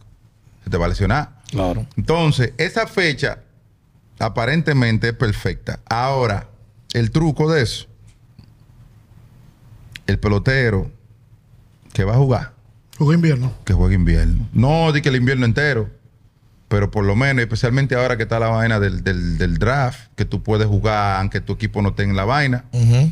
Tú vienes y te juegas tu par de semanas antes de. Coja 50 Te foguea. Es que Japón se duró tres semanas antes, No, no los japoneses. Porque esos tipos tienen están de otra ética de trabajo. Bueno, Esos tipos, esos tipos son psicópatas. esos, esos tipos duermen, comen, desayunan y ven a la mujer de todo el mundo en el play. No, esos tipos tan Esos tipos son diferentes. Va a verlo allá al play. Es una vaina como de religión, eh, lo de ellos, como, como, como Eh, Yo no entiendo. Esos tipos, esos tipos. A mí no me sorprende lo que ellos hacen, porque esos tipos tienen un, una- un formato diferente. eh. Lo de ellos es pride, lo de ellos es una vaina. Tienen otra cultura, tienen ¿Tú otro, tipo, otro entiendes? tipo de disciplina. Porque ellos no son tan buenos como nosotros, tienen que darle por ahí. Tienen que Pero, compensar. entonces háblame de los gringos. ¿Eh? Ganaron en el 17 y ahora se quedaron a ley de nada de ganar también. Sí. Y se comprometieron y les gustó el Pero show a los tipos. re- recuérdate que los gringos están supuestos a ser los mejores del negocio. ¿Me está entendiendo? Así como si- porque el juego de ellos, el juego de ellos, nosotros lo que andamos es saboteando, pero el juego de ellos. Entonces, tú, de ser la cara de la vaina, tú no puedes salir de que, que tú eres los peores. No te luces. Ahora fueron todos los caballos. Pero Fueron de lo que te estoy hablando. Y le Ahora, el gringo tiene una forma diferente de, de- de- El gringo te muestra como que. Whatever, tú sabes, pero mentira, tienen el corazón y los pies metidos ahí con todo. Son competitivos. Sí, Háblame sí, de Otani, sí. Otani, lo que tú viste en el clásico y este tipo tirando y eh, Háblame de ese fenómeno. No, ese tipo es. Ese tipo es. Ese tipo. en realidad. Yo no me explico. Tú sabes lo que tú tenés en un cuerpo, Pedro Martínez David Ortiz, de un fuetazo. ¿Tú le das mente a eso? Es que es más o menos por ahí que ve el hombre. No, yo te estoy dando una luz. Es ahí. Líder de ponche y tiene, y tiene 15 honrones. Segundo No. jonrones de la Liga Americana. Yo vi un juego que ese tipo, allí en Boston, eh, vino, eh, en Boston no, en, en Anaheim. Él vino, abrió el juego, estaba bateando de segundo y abrió pichando. Eso sí, pra, ponchó a los tres. Vino el primer bate, se envasó y vino y la sacó 2 a 0. Él solo. Alan. Él solo. Él ponchó a los tres. Primero, segundo y tercer bate, ¿verdad? Y después. Después viene y lo ha hecho pile veces. Yo te estoy una vez que yo, yo dije, pero ¿y, y esta locura. ¿Tú sabes lo que yo le pregunté a él en una transmisión? ¿De qué planeta que tú eres, hermanito? Sí, lo vimos, lo vimos. Porque, que, por ejemplo, para el fanático, oh, yeah, tú sabes, pero para el que ha jugado, Lo ve diferente. que sabe lo imposible, no difícil, eso es imposible de hacer lo que está haciendo ese tipo. Porque si te fijas, eh, los pitchers tienen una rutina y los jugadores de posición tienen otra. Yo era un tipo que a mí el tiempo no me daba para la rutina mía solo. Él tiene que hacer las dos rutinas, es Él verdad. tiene que hacerla a las dos. Es verdad. ¿Cómo él se reparte? Incluso se, se- lo separan. Los de posición dan de un lado en el play y los, son y, y los van para otro lado. ¿Tú crees que eso pueda durar en el tiempo? Que él pueda durar tiempo haciendo eso. es que la disciplina de ese tipo, de donde él viene, él viene programado para esa rutina. Pero eso no es fácil de hacer, mi hermano. Hay veces que a los pitchers tú lo vienes a ver a final del día. Exacto. Porque trabajan por su tienen lado. un- una rutina por Su allá. lado. Ujú. Tienen una rutina totalmente diferente a la de nosotros, los jugadores de posición. En el clásico fue que se vio de- loco. locura, El último No, partido, él está de posición, iba calentaba allá en el bullpen porque pensaba que iba a tirar y después no, te toca batear, jalando para atrás para el logado, para sacar un no. bate, para batear y después volver para el bullpen. ¿Sabes qué me sorprendió a mí, David? Una locura. tú estabas ahí en el terreno todo el tiempo, estabas trabajando. Lo que él impactó en el clásico. Cuando Japón vino a Miami, la locura y la cantidad de prensa que había en el play, todos atrás de Shohei Otani. Sí. Obviamente, ustedes tenían una transmisión exclusiva y tuvieron la oportunidad de entrevistarlo. Sí. Pero él, como él impacta en el juego ahora de que todo el mundo anda atrás de él. Porque el tipo hoy es el fenómeno es, de popularidad del que, juego. es que una vaina que yo creo que para tú verla de nuevo, eso va a ser. Tú sabes que va a haber un tro de chamaquito ahora inventándola a las dos, pero los gringos de una vez desde, el principio te dicen, no es esto lo que tú vas a No hacer. inventes. Porque en, la, en, lo- en, en, en los high school y los colegios hay jugadores que te juegan, te hacen las dos cosas. Normal, pero tienen mucha debilidad en uno Exacto. y tienen un fuerte en otro, porque ya las organizaciones de una vez dicen, no es piche que yo creo que aquí. tú seas, o es bateador que tú seas, olvídate de pichar. Pero este tipo controla las dos mejor que nadie. No, exacto, porque no solamente que lo hace y ya, porque mañana puede aparecer uno que bate de manera regular y que picha de manera regular, No lo van a dejar. en cuatro y Te van a dejar lo que tú eres mejor. en la que No, tú eres en mejor. lo que tú eres mejor. Exacto. Él hace bien las dos. Las dos, muy No. bien las dos. Tú sabes que yo me quedé con lo del Yo clásico. jugué con tipos en la Liga Menores que, que le hacían las dos. No, inclusive a- a- hubo un momento en la vida donde había peloteros o atletas que jugaban dos deportes. Dion Sanders. Sí, exacto. eh, Danny Ainge. eh, Danny Ainge, que, Claro. y, lo- y- y que pudieron ser drafteados hasta para tres Por deportes. supuesto, Bo Jackson. Alan Iverson era wide receiver de fútbol americano. Bo Jackson. y eh, Bo máquina. Jackson y Dion Sanders lo jugó los dos de manera simultánea. Legal, legal, legal. ¿tú, no- tú has visto que eso se cayó. Sí, Se claro, cayó. Porque No, el cuerpo quitaron. no aguanta eso. Lo quitaron, ¿Tú lo quitaron. se cayó? No- y, Se lo quitaron. no, y ahora el pelo. Ahora tú no encuentras que los peloteros se lesionan más, David. Es que cargan más peso. Los peloteros ya son una máquina que son demasiado grandes, brother. La, la- la- el ser tan grande en el béisbol no es que te ayuda. No es que te ayuda. Recuerda que cada vez que tú das un paso corriendo, tu peso se multiplica por cuatro. Eso es así. Y eso Bueno, no te me- ayuda. Tú me dijiste una vez que tú, en un porcentaje alto de lo que tú te re- retiraste, era que tú no aguantabas los pies ya. No, ya, yo, muchacho, yo tenía milla. Que ni el Honda, el mismo Honda que yo y compré. que tú tenías, para tu estatura, tú tienes los pies más chiquitos que tu estatura. Claro, yo no soy un tipo, por ejemplo, un tipo de mi tamaño es 6'14, 6'15, ¿Y tú eres el que sabes? 12, del mismo 6 tuyo. Normal. O sea, esto, esto, esto Eso- te sirve. Tú sabes que el Ah, pues- 6'12. ¿Quieres quieres un rebote? Ah, pues eso ¿Quieres un rebote? Como Félix José, ¿verdad? Como Félix. Como Félix. ¿Tú eres 12? No, yo soy 11 y medio. No, él es él es Con qui- una moña te quedan bien. Ay, Bueno, es una. el que va a coger de Busca una media. Se busca una media mismo. Oye, Tú estás piquerita. acá. el- el contrato Tú, sai. tú estás tuyo y se saca rayita. Y estos son- Oye, y tú tienes que tener Jordan. Cuando vienes a ver, esos la- intercambios. Ay, espérate. Eso- esos Versace se ven que no. ¿Y cómo sabes que son Versace? Tú- dicen Versace. Tú tienes Versace, tú conocedor. Ellos hablan solo. Dije, ellos hablan solo. Ven acá. Jordan, tú tienes una anécdota de que Jordan un día. Hey, David, ven acá, te jaló a un sitio. ¿Cómo fue el asunto? Michael. Jordan. Michael MJ. Jordan. Ah, ¿no Sí. estaba por ahí? MJ. Air Jordan. el ¿Cómo fue el 23. asunto? No, porque tú sabes que eh, en los deportes eso se va como que elaborando solo hasta que un día Dios dice, ve acá, toma una patada. y con el 23 una vez, yo, yo tuve un par de roces con él, pero un roce fuerte tuve después fue en una, en una, yo, estaba, yo jugaba con Ellis Bird, ¿tú te acuerdas de El Ellis ex Bird? claro. Y Ellis Bird y Jordan son en llave full de allá de los White Sox y, y ahí compartimos un rato y hablamos y, y el tipo muchacho, la real leyenda, o sea, como él tipo, tipo bacano, un tipo bien y que Jordan siempre, lo que yo pude eh, percibir, es un tipo que él se vive los deportes. El tipo se vive los deportes a, a un nivel, Dios. Le gusta el golf muchísimo. Juega No, golf ese hace. tipo, y no es que juega, el tipo es Duro. Lo de él está a nivel de PGA. eh. Scratch. Él es Scratch. Sí, no, no, el tipo es una vaina. Pero ese es un, es un superatleta, es un tipo que se fue para pelota y hizo un lío. Basquetbol, ni te voy a hablar. Está jugando gol y ahorita se inventa él un deporte por ahí. Y, y- y tú deseabas esa, esa foto, tú deseabas poder conocer a Jordan. Pero claro, porque a mí lo que me gustaba era el basquetbol. A mí no me gustaba la pelota. O no que no me gustaba, sino que no me, no me llamaba la atención eh, eh, a nivel profesional. Ok. ¿Te gustaba más el show, el ¿Te espectáculo, el basquetbol. Yo era enfermo con el basquetbol, manito. Ah. Todavía lo ves. Tú ves tu No, NBA. claro, claro, claro. Y el tema eterno de Jordan y LeBron. Ay. A David Ortiz, ¿qué le parece? Ay. ¿Eh? El- el- la discusión eterna ahora del 23 con LeBron James. ¿Cuál es la opinión de David? ¿Cuál le gusta más? Yo no soy Lebroncita.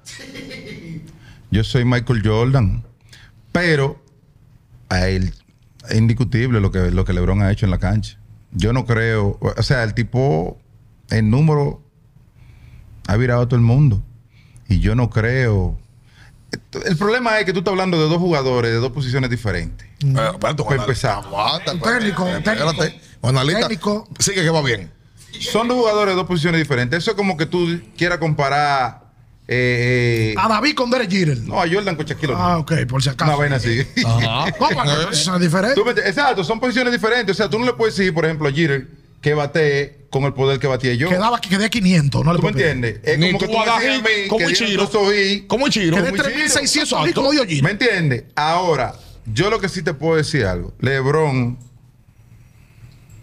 por su atractivo físico, puede jugar más posiciones que Michael Jordan. Un técnico.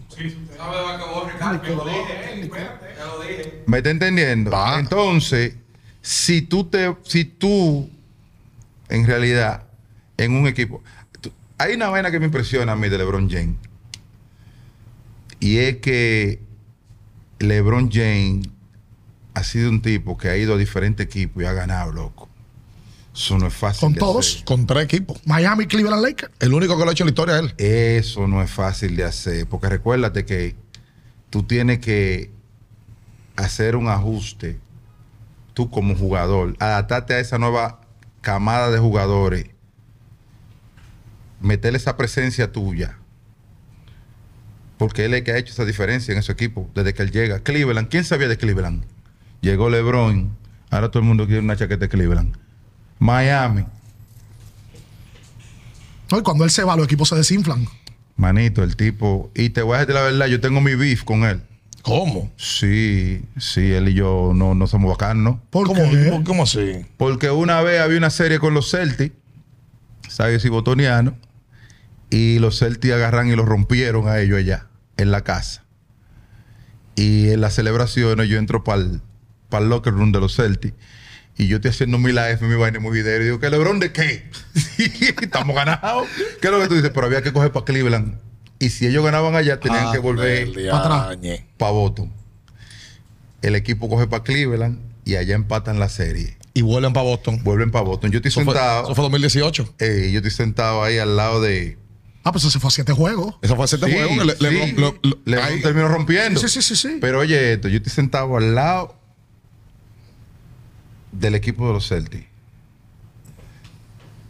Y ese verdugo, antes de sacar la bola, se paró frente a frente a mí y me hizo así.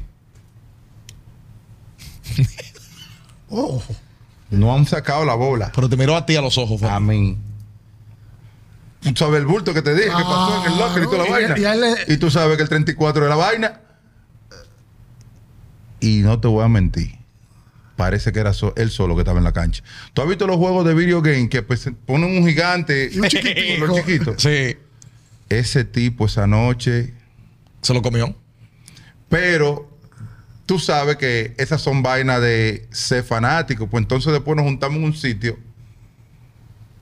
Y él como que estaba en divareo conmigo. Le di su banda. Pero ¿cómo en Divareo? O sea, se encontraron en un sitio en la noche, imagino. No, estaban en un concierto, una vaina así, con Drake. ¿Y qué pasó? Y estaban en un, en un box. Y él estaba ahí al lado. Y, y, y yo bajé. Y cuando lo vi, lo saludé. El tío, como. Tú sabes que uno no se saluda así. Tú No, sabes cuando un tipo te saluda así como de vaina, como que Exacto. Ah, pues lo cogió personal. lo cogió personal. Y mira que habían hecho coro antes de eso, antes de, de esa vaina. Pero que yo veo que Drake todo el mundo monta pila por su equipo y todos los shows y el hombre no lo coge personal. Exacto. Y lo cogió personal con el 34. Digo, muévete, manito, que Como usted yo la tengo vida, lo mío. Usted la vida lo encuentra ahorita. Real. Sí, pero, sí, Seguro. pero se calentó con palo dominicano. Caballos son caballos. Pero, pero, pero, amor no quita conocimiento. El tipo caballo. Para mí el tipo es bobo. Y mira la edad que tiene. Y está metiendo 30. Ese otro también. Con a esa edad. 38. O sea, tú no ves déficit en él. A esa edad, que esa es otra vaina que tú tienes que entender.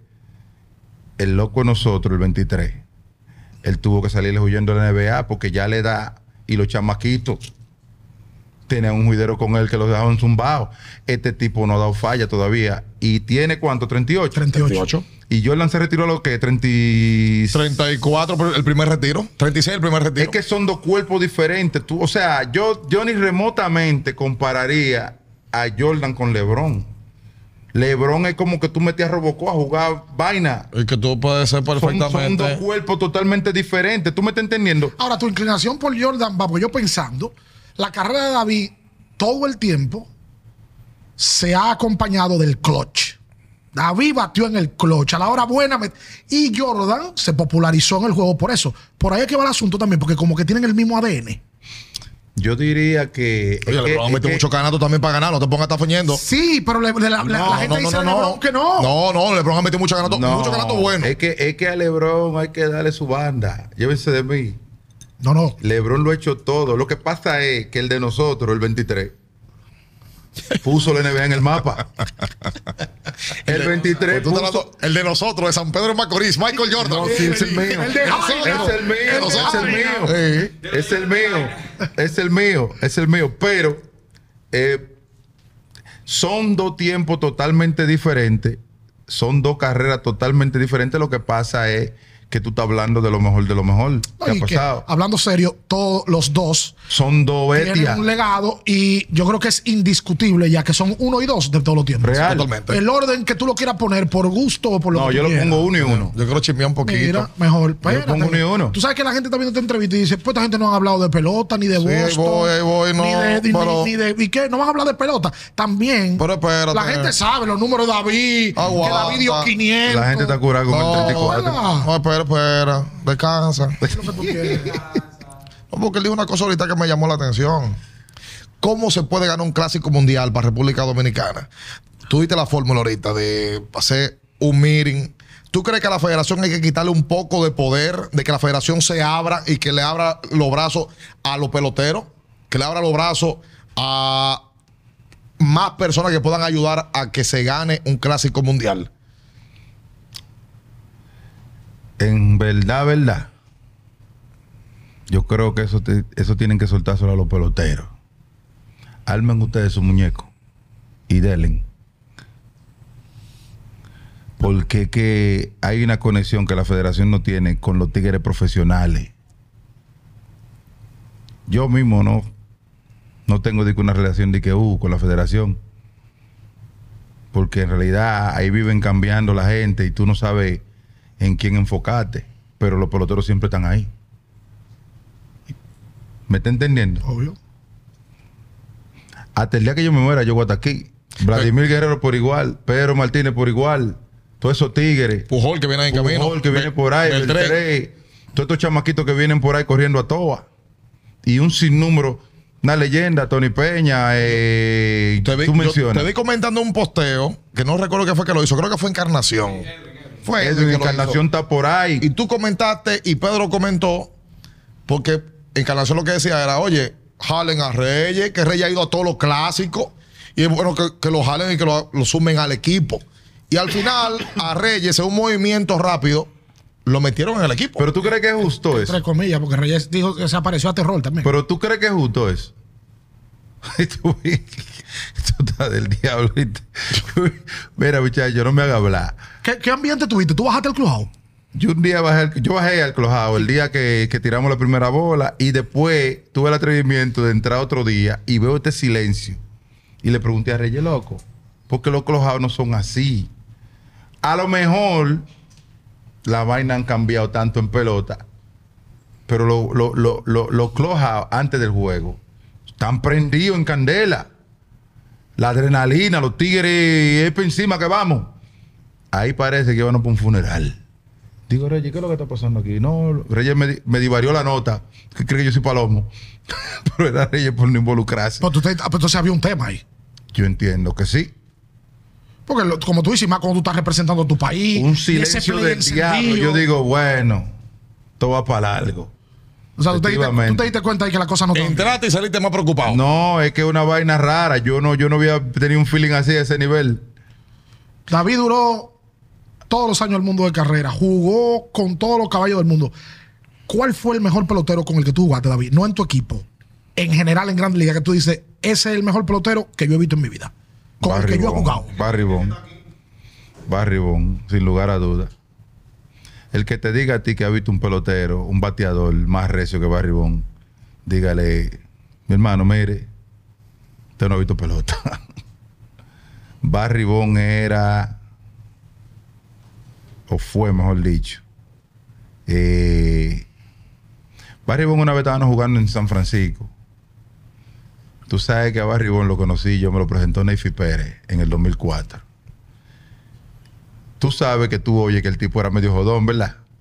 Y eh, íbamos para San Francisco a jugar una serie.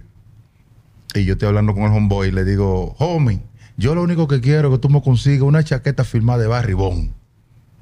No se apure, homeboy, que cuando usted llegue, délo por hecho. Rian, llegamos a San Francisco. Al otro día viene el, el bateo de práctica. Yo salgo temprano a ver al hombre mío bateando práctica. Ah. Hoy de por allá me decía, ¡Ay, mi papi! Porque sabes que él tiene una voz como de medio. Sí, sí. ¡Mi papi! ¿Qué mía? ¿Qué mía? Oye, loco, cuando ese tipo me llamó, yo miré para todos lados. Digo, ah, por ahí, loco, que él está llamando. me de garito por el hombre. Y me saludó bacano, heavy. Coño, pues tú y Neyfi son bacanos. Digo, ese es mi hermano. Nosotros venimos, nosotros echamos los dientes en el play. Así él me había dicho y cosas. Déjame explicarte algo. Mira, tú ves ese right field, aunque tú lo veas y cerca- esa fue la conversación que él me puso de una vez. Empezó a hablar de pelota y de temas. De de- una vez.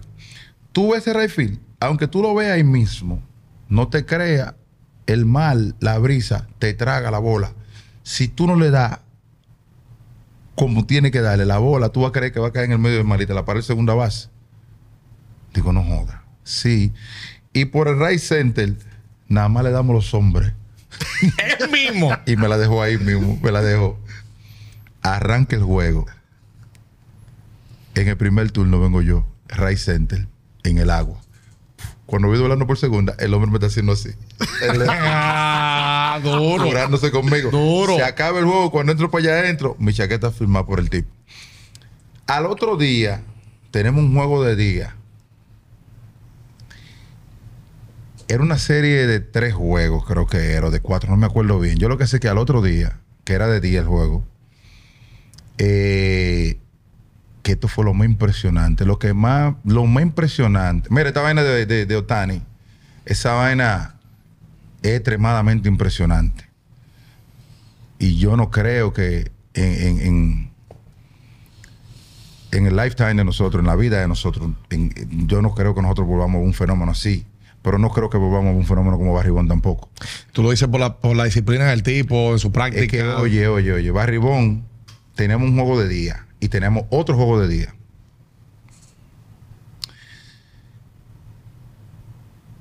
Viene a batear, le traen un zurdo que nosotros teníamos que llamaba, se llama Alan Embry, Claro. que tiraba 100 millas. De los pocos tipos que tiraban 100 millas en ese tiempo.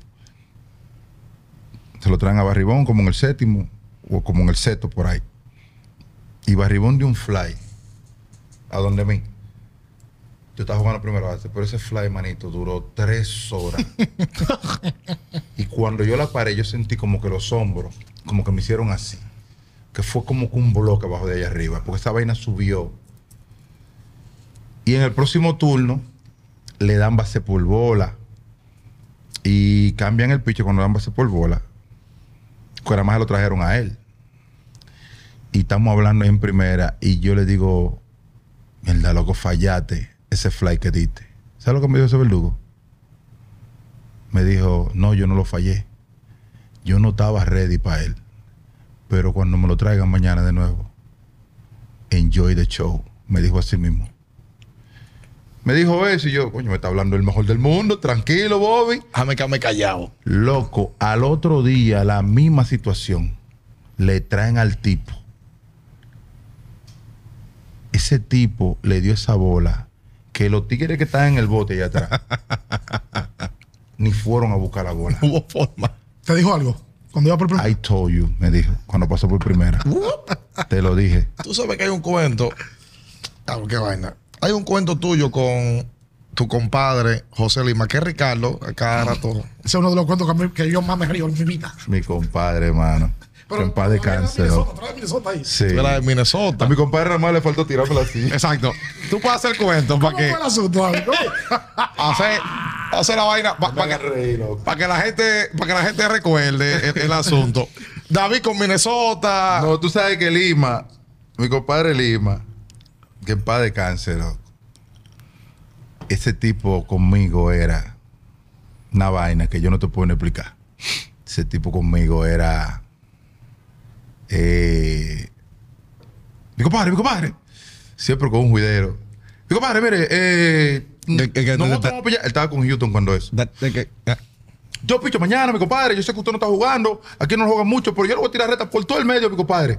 Así que prepárese el swing, que yo no ando en esa. Yo no ando en esa. Yo sé que el equipo nosotros le va a ceder a usted y yo le voy a tirar por ahí para que usted batee. Así que meta mano. Efectivamente, vino Houston, hizo un tro de carrera, vengo yo a batear con un primera y dos A, una vaina así era. Y el hombre metió una reta. Yo, coño, ah, pues de verdad la vaina. Yo Medio, medio. jodiendo. El caso es que doy un rolincito donde él, que le llegó como de 25 van. compadre, en medio de la filiadera, güey, compadre, usted no sirve. Yo ya lo puse, pero eso no tiene más. Sí, no. Pero mira, yo, yo, yo, con un tipo como él, yo tenía un problema. Yo no me podía enfocar. Porque tú sabías que venían y como Es quiera. que yo no sé qué era, loco, de Sí. verdad. Yo no sé qué era. Yo no me podía enfocar con él. No podía que- enfocarme, no podía enfocarme. Yo, mi compadre era una vaina que yo, de verdad, la suerte que yo a él me la enfrenté poco. Yo creo que yo no me le cogí como Pero dos, tres turnos. enfocar porque tú lo ves y tú decías, coño, Lima, Es que, es que no, es que oye, ¿qué es lo que pasa? Lo que pasa es que cuando, cuando mi compadre y yo nos juntábamos, después que se acababa el juego o lo que sea, es que ese tipo no paraba, ese tipo era risí, risí, risí, risa. Lima era un tipo tan jocoso, loco, y tan como, Auténtico. coño, man, era un tipo que nadie te puede decir que no se rió con ese tipo. Y cuando él sacó la vaina esa de la cacata, cuídate que no te pique la Ay, Dios. Dios. Pero él la corporal fue y la cantó. Cuídate que no te pique. Una vez. Una vez cogemos, estamos en Minnesota, que y si cogemos te para, cogemos para, yo no sé cómo era que él sabía dónde estaban la orquesta tocando. ¿No estaba activo? Yo que era- no sé. él era artista. Bueno, jugamos un juego un viernes, al otro día jugaban en la noche y me dice, compadre, compadre, eh, ¿qué orquesta era que estaba ahí? Yo no me recuerdo si era eh, Anthony Santos, una vaina así, pero ahí mismo en el downtown, que yo no sé cómo terminó. Anthony Santos por ahí, una vaina así era. Yo, no me acuerdo qué orquesta. Y te voy a hacer un cuento que le, que le hizo al torito. Eh, en, esa, en ese party, él tuvieron que apiarlo de la tarima. se subió. Ah, y- Se cogió la vaina para él. Déjame buscarme mi cuarto, Lima, le hice el vueltita. De una El vez. Torito le hizo lo mismo aquí en un party. Oye, el hombre era una vaina que, en verdad, mano. Usted se cuando- quería mucho. eh. ¿Eh? Usted se quería mucho. Ese era mi hermano, ese era mi hermano, ese tipo, ese tipo, y en ese cogido yo ni te voy a decir. Ese tipo era la chipa, Claro. ese tipo era la chipa y, y una persona que de verdad, uno nunca, gente así que, que, que, Que no se deben apagar nunca, ¿verdad? no, nunca, nunca, mi hermano. Nunca. Cuando ese caballero murió, yo de verdad, eso me, me, me dio mucho. Yo me recuerdo que estaban en medio de la temporada y yo arranqué para allá, para el funeral en Nueva York. Eh, porque primeramente lo velan en Nueva York y después lo trajeron aquí. Le hicieron el homenaje grandísimo allá en el estadio. Entonces yo, como no iba a poder venir para acá, yo agarré y me la aparecí en el funeral. Porque sabes que ¿Y ustedes eran compadre, compadre? ¿O se decían compadre? no decíamos compadre, porque Por le decía cariño. compadre a todo el mundo, Por- pero, pero este, pues, ese era mi hermano. ¿Cuál era, David, el, el pelotero, como todo el ser humano de la vida? Cuando terminan los juegos, ustedes van al restaurante, cenan, van al hotel, se beben su copa de vino, se ve. ¿Cuál era el entry tuyo en Boston? El tipo que no fallaba, que salía contigo a cenar, a beberse su trago, a beberse su vinito. No, porque tú sabes que eso, eso, eso es rotativo. Por ejemplo, yo jugué con mi compadre, Pedro, Ujú. eh, par de años. Eh, a Manny a veces, porque Manny, Manny es más bultero que todo. ¿Cómo así? El Manny era un bultero. Manny te hacía de creer. Manny te daba un humo a ti, él lo que estaba era bebiendo agua. ¿Cómo? Sí, era un traficante de trago. el tipo, el tipo te, te hacía creer la película. Él agarraba tu agua de café y le echaba para que tú creyeras que era vaina y te daba tu humo le- real. El, el tipo Manny nunca ha sido de que bebedor ni nada de esa vaina. Y arrancaba y te dejaba una Y te cuenta. arranca ah, todo el tiempo. Eso era así. ¿Es verdad eh, ese, cuenta? eh, cubiaba como él solo. Manny cubió hasta su mamá. Manny no tiene. No le paraba eso. Pero era lo que era de él, porque él era, eh, que él era así. Él era así. Hay gente que son así. Eh, ¿De los gringos? eh, Pedro era a lo primero cuando estaba allá conmigo, o cuando yo estaba con él, porque él estaba ahí primero que yo. Eh, Manny de vez en cuando lo sonsacábamos. Y ahí te pregunto, de Fulcar nos dijo nosotros una vez, por ejemplo, que Greg Miles era un tipo bacanísimo. Tom Brady era un tipo serio. Eh, Ken Chili, ¿cómo era? El chini conmigo era bacanísimo. Él era bien. Pero no era un tipo de que, que le gustaba a todo el mundo. Ok. Porque él era muy. Él usaba mucho sarcasmo. Ok, como negro. Y había un tipo que no cogían esa. Había tipo una vez y Manny se iban a matar en el clavado. Porque Manny. Manny. eh, a Manny le dieron el día libre. Ese día. Porque a nosotros los días libres nos anunciaban el día antes. Ok. Pero mañana es el día libre que ustedes hagan lo que ustedes quieran. Eh, entonces ese día, porque nosotros teníamos una rutina muy, muy directa. Ok.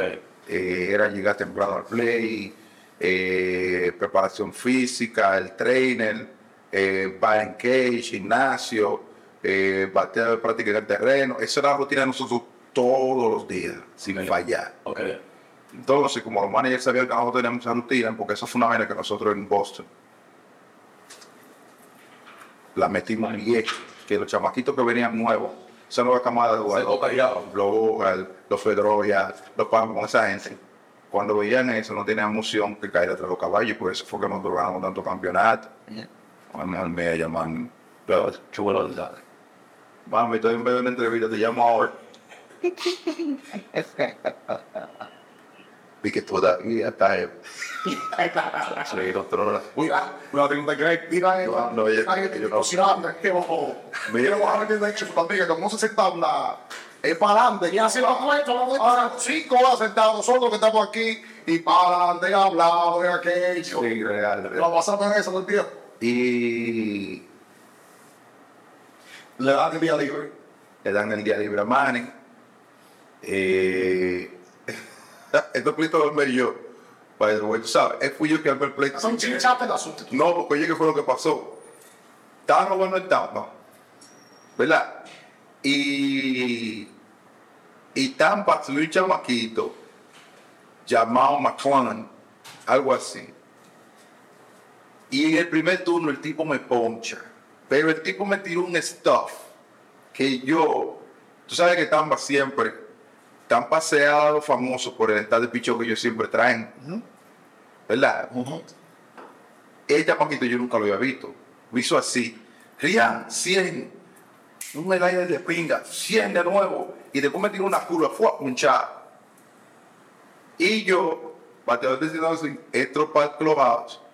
Manny acababa de salir de la ducha, que se iba con unos zapatos que estaba cambiando. Y Chile está ahí. Y yo he dicho, wow. Este tipo sí está nasty, este que está pichando.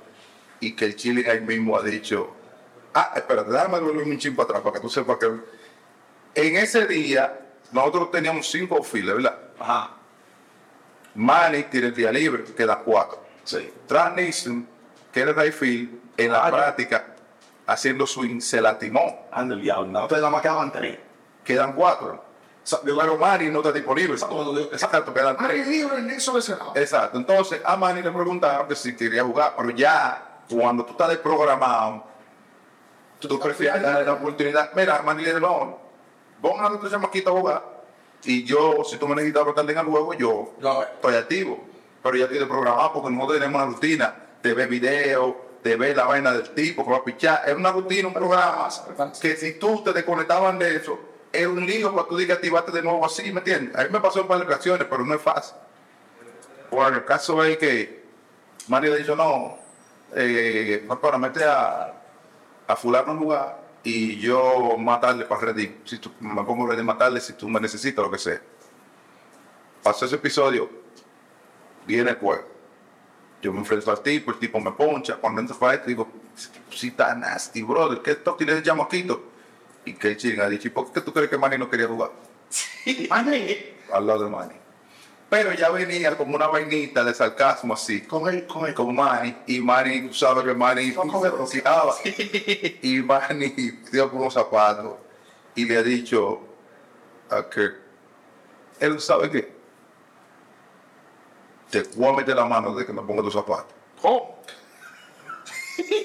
Fico está ahí, mirando, como hay un corillo. Ey, más que zapatos de qué? Y le fue a brincar, muchacho. Le entró. Ahí tuve yo que meter, me tuvo que meter otro tigre. Y cuando yo vengo así que estoy agarrando, porque Manny es un animal. Manny tú lo haces con Manny, tiene una fuerza de pinga. Cuando yo voy a decir que estoy agarrando a mi hombre, que vino para atrás, está aquí chilling encima del locker allá arriba. Qué joder de tigre.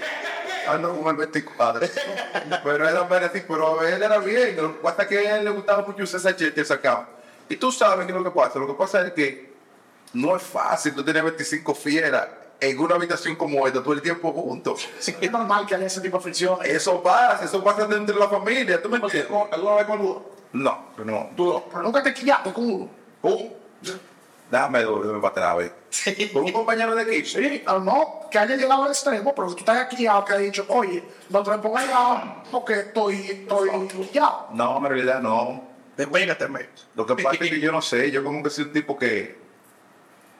¿Qué te digo? Estoy teniendo con, con un contrario. Eso sí, por eso vio. El teléfono rompió. Yo armando un problema en Grande Liga. El teléfono famoso. El- entonces, bueno, tuve dos problemas, uno con un teléfono y uno con un tipo. No, ah, no sé si fue el pitcher. Ajá. Pero, Pero, eh, el problema que yo tuve con el pitch, si tú vas a un video, él, él me falló como tres o cuatro veces. sí, sí, sí. ¿Me entiendes? Y entonces, cuando yo hago swing, que voy corriendo por primera, el tipo me puso un trozo de disparate. Dije, no, no, pues ya, espérate, ya se fue. Vamos, vamos, vamos. Bárbaro, estoy evitando la vaina y tú sigues insistiendo, vamos nada. Casi creo que eso me pasó de a mayores. Era un par de trompas bacanas. No conectamos. No hubo conexión. No hubo una vaina como a mi hermano hace botita en la vuelta, por lo que hermano. Aquí hay Ejido, que lo han denominado los contratoros. Cuidado, Ricardo. Oye, todos los dominicanos, cuando hay elecciones, saben de política. Cuando van a elegir el Papa, todos saben. Cuando hay de pelota, todos son managers. Lo que hemos visto. Cuando los peloteros dominicanos están en proceso de contrato, todos son escopores. Ya saben los cuartos que quedan. Hay una historia reciente que todavía está vigente con el tema Juan Soto. Juan Soto le ofrecieron eh, 400 millones y que declinó y que tal cosa. Y todo el mundo, hay una gran cantidad de dominicanos que dicen, debió de firmar. Otro, David Ortiz, ¿qué opina del caso Juan Soto y ese tema contractual? Ay, muchacho. Sí. No voy a. De agua, ¿eh? Ojo, que es de agua. Ah, Detox, está Detox Mode. Es un poquito de este para que esté claro. ¿eh? Tú quieres que te dé cotor y te mareo. No, la cura. La real. Y está sentado 21 y media a, a, a limpia. Y matan cosas. ¿eh? La mujer le llamó, oye, No, no, no, ya También, tú- eres de la mala influencia. Cuando uno llama a las 3 de la mañana, vamos a ir tragos. Oh, Atención, amarilla. No te manejes. Loco, mire, yo le voy a decir la verdad a usted. 400 a mí. Cuatro cuarenta y yo no sé contar ahí. 440 volver Mi hermano, mire, oiga, yo le voy a decir la verdad a usted. Yo estoy quilladísimo con esa vaina. O con que no cogiera esos valores. ¿Cómo? Con que no cogiera esos cuadros.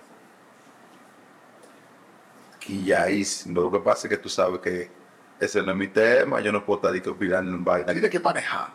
Tengo que manejarme, pero el que sabe de pelota y sabe lo difícil que es este negocio, sabe que esos cuartos no se le dice que no. Si David Ortiz fuera gente de él, le dice, ¿dónde está para firmarlo? Es más, si yo me había encontrado a Cabora, pero yo había dado una tunda. Tú lo tengas claro. Ah, Hermano, es que oye, ¿qué es lo que pasa? Y, y me imagino que ya él lo sabe. Pelota es redondo, pero viene en cuaje cuadrado, manito. Y tú estás hoy aquí en el juego. Y tú tratas de mantenerte ahí.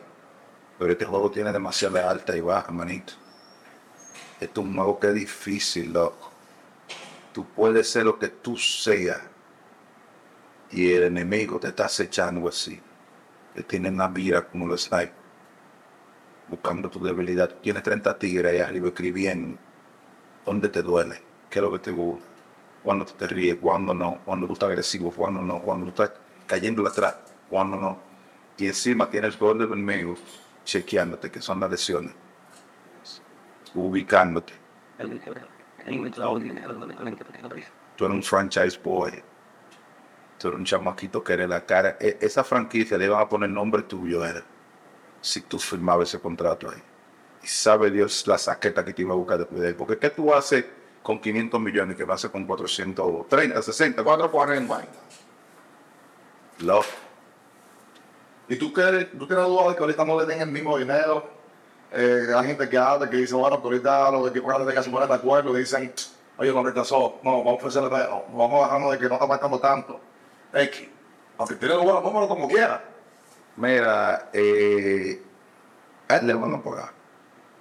Él le van a pagar. Porque el tipo un fenómeno. Pero si te fijas, ese dinero lo está ofreciendo su franquicia, en la cual le echó los dientes.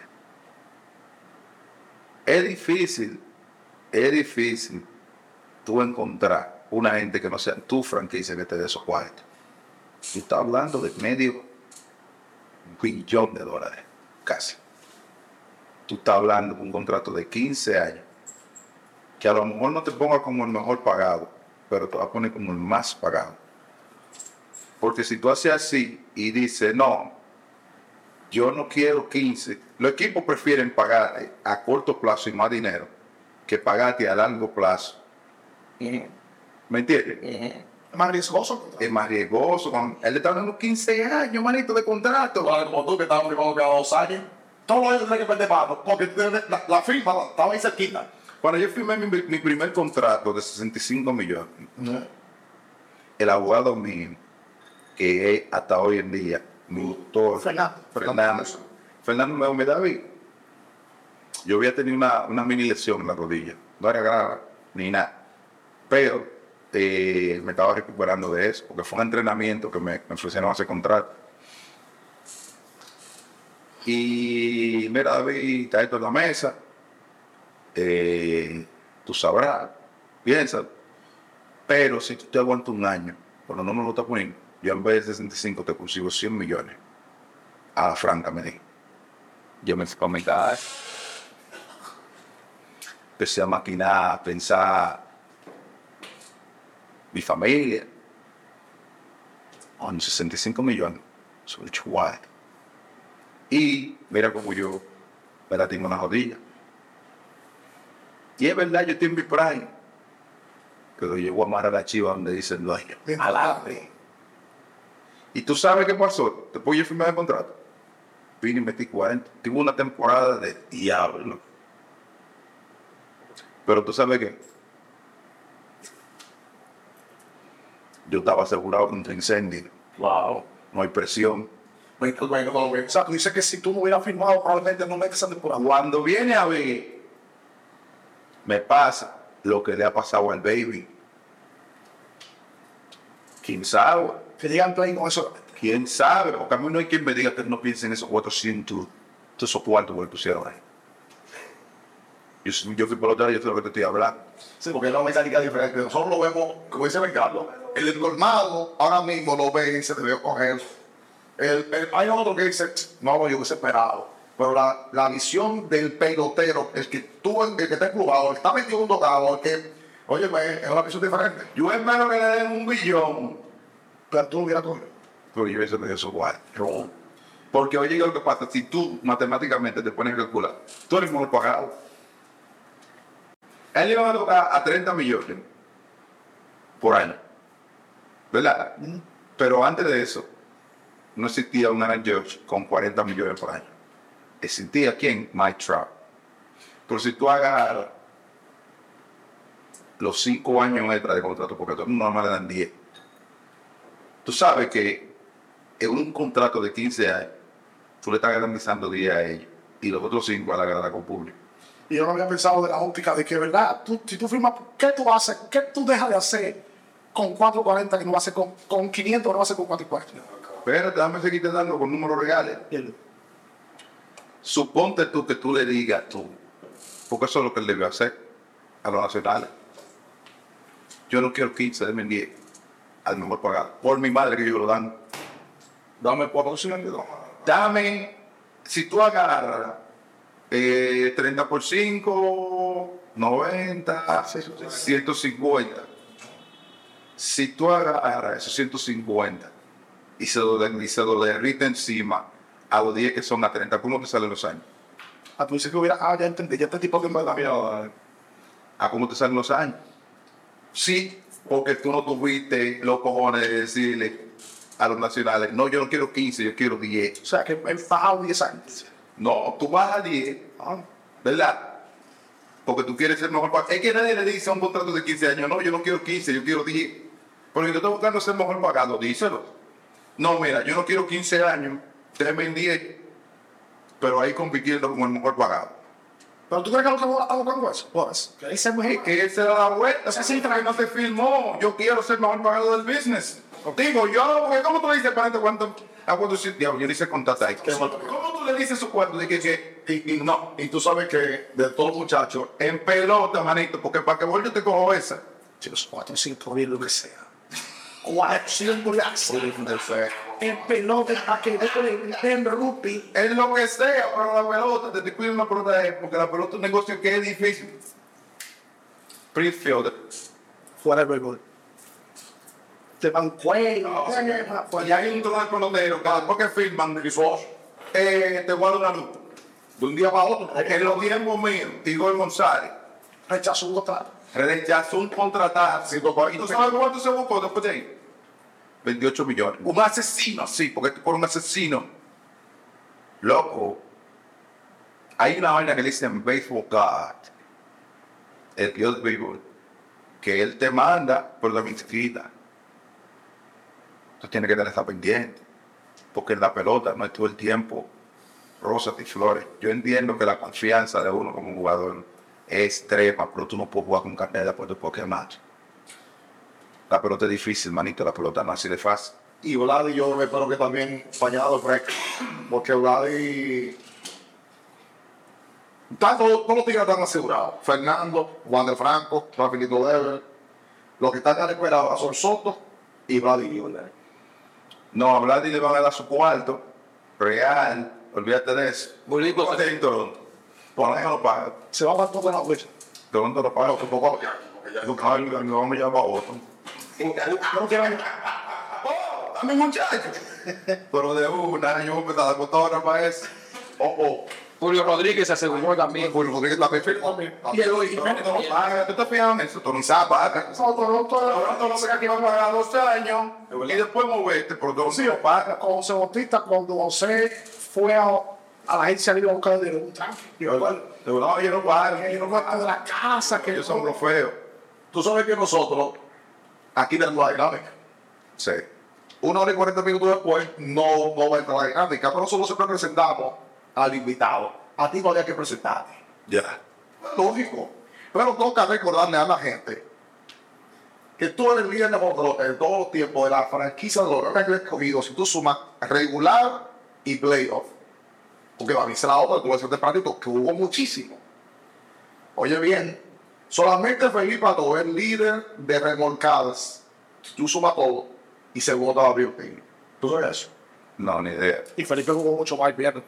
Ni idea. No, porque tú sabes que en el caso hipotético mío, yo no quiero que jugara la temporada entera. Entra, Yo a los principios, cuando estaba tratando de ubicarme en Grande Liga, yo jugaba el temporada. después tú entras. Pero el escogido, tú sabes que era un equipo que era, como decían los dominicanos, como dicen, pelón. Un equipo que tú no sabías que iban a tener. Yo, yo terminé frustrado aquí por, por ese, ese, ese juego que nosotros perdimos contra el Licey. En el 99. Yo he tenido hasta pesadilla esa vaina. Con el mejor closer que ha pasado por este país. Anthony. Hicieron cuatro en sacada de cuadro.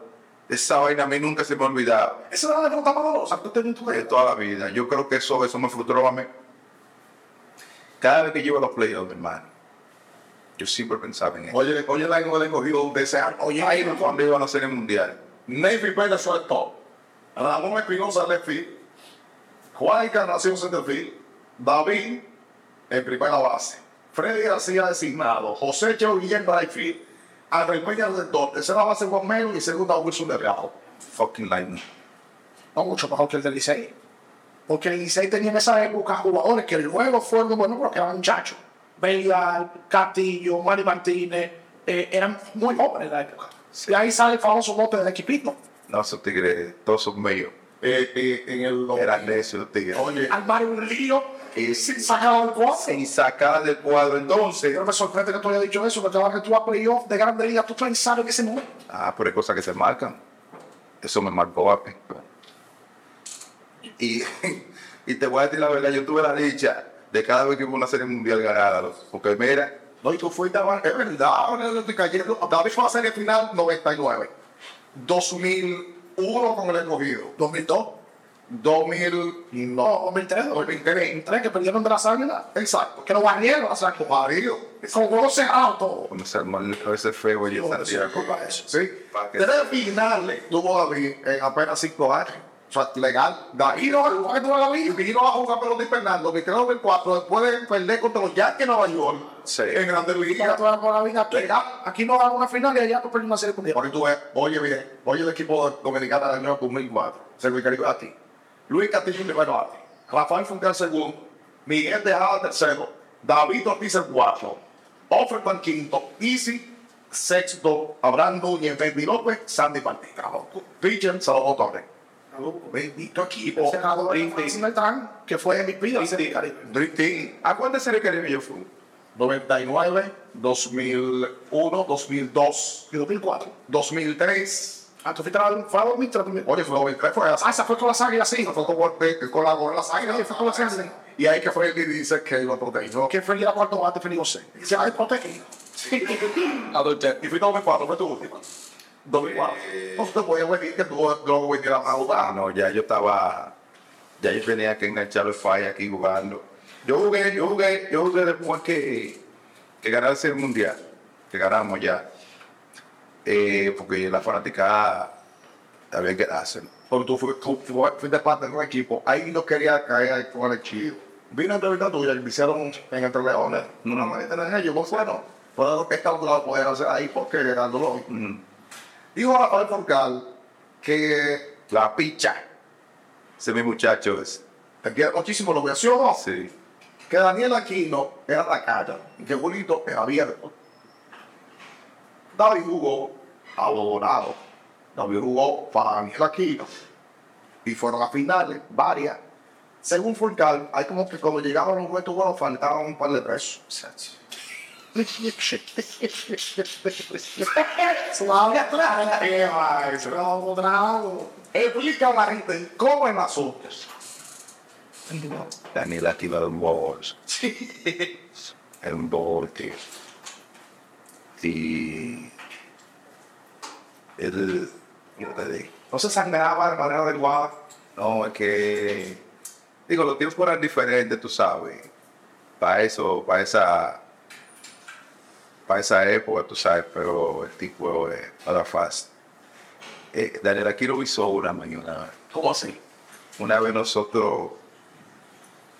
Tuve la vez esa que yo. Pues yo creo que yo fui MVP en la serie del Caribe, un par de ocasiones. Pero la vez esa que yo di el famoso doble. Por si acaso, no. Ahí estaba Neyfi, estaba tú. Esa vez nosotros no llegamos a los playoffs. De acuerdo. Los 29, yo creo que nosotros no llegamos. Llegamos, fue peleo del Licey. Esa fue la serie final del Licey. En la 29 Sí, claro, que después tú vas a Puerto Rico. Exacto. Bueno. Eh, sí, sí, es verdad. Sí. Eh, No, de que tú hablas, yo subido en 2000, que no van a la final. Sí, que no van a ir y, fuimos, y fuimos a la serie del Caribe. ¿Cómo fue tras serie del Caribe. Ok. Eh, ¿Y esta fue dónde? Esa fue, esa, en, esa fue en Santo Domingo. Esta fue aquí. Aquí yo fui con la saga en la serie del Caribe. Sí, señor. Quedamos en segundo lugar. Sí, señor. Ok. La que fue en Puerto Rico. Eh, fue una buena temporada. Aquí. Y Daniel, como el equipo se cayó, yo, me acuerdo, yo lo que me acuerdo es que él eh, me dio en la oficina, como que yo le había robado su cuarto, o sea, Wow, wow. Así a la franca, loco, la franca. Yo nunca había hablado de eso, pero fue así. Y, y cuando él me dijo eso, eso me motivó a mí a a la Serie Caribe, porque él tampoco quería que yo fuera a la Serie Caribe. Y él era dueño del equipo que estaba en la final de la Serie Caribe. Fue verdad que un equipo Rico.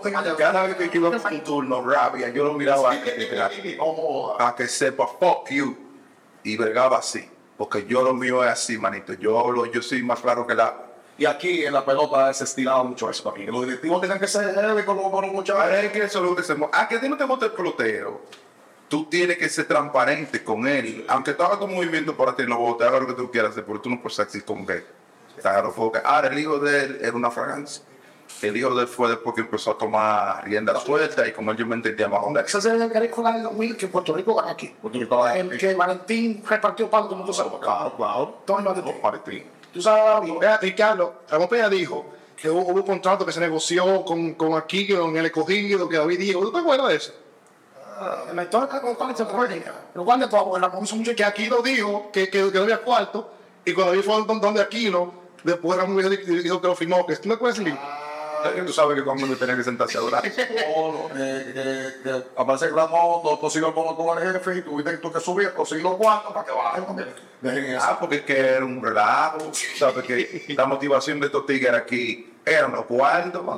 ¿Tú me entiendes? Porque este eso se trata de la liga invernal. Porque los equipos, por ejemplo, anteriormente, no sé si ahora lo hacen, te decían, mira, eh, tú no vas a jugar invierno, yo te voy a pagar tu salario. Y tú muchas veces le decías al equipo, no, yo quiero jugar. ¿Tú me entiendes? Y tú y jugabas y te entendemos porque esos chelitos a uno le caían. ¿Sabes? Bueno, ah, llegar. o sea, los equipos de Grandes Ligas te decían, mira, yo te voy a pagar lo que te pagan y pico. habían equipos que cuando no querían que tú jugaras, te- tranquilo. cuando tú ganas ya, te lo van a pasar eso, porque estés tranquilo y te estés preparando toda la temporada que viene.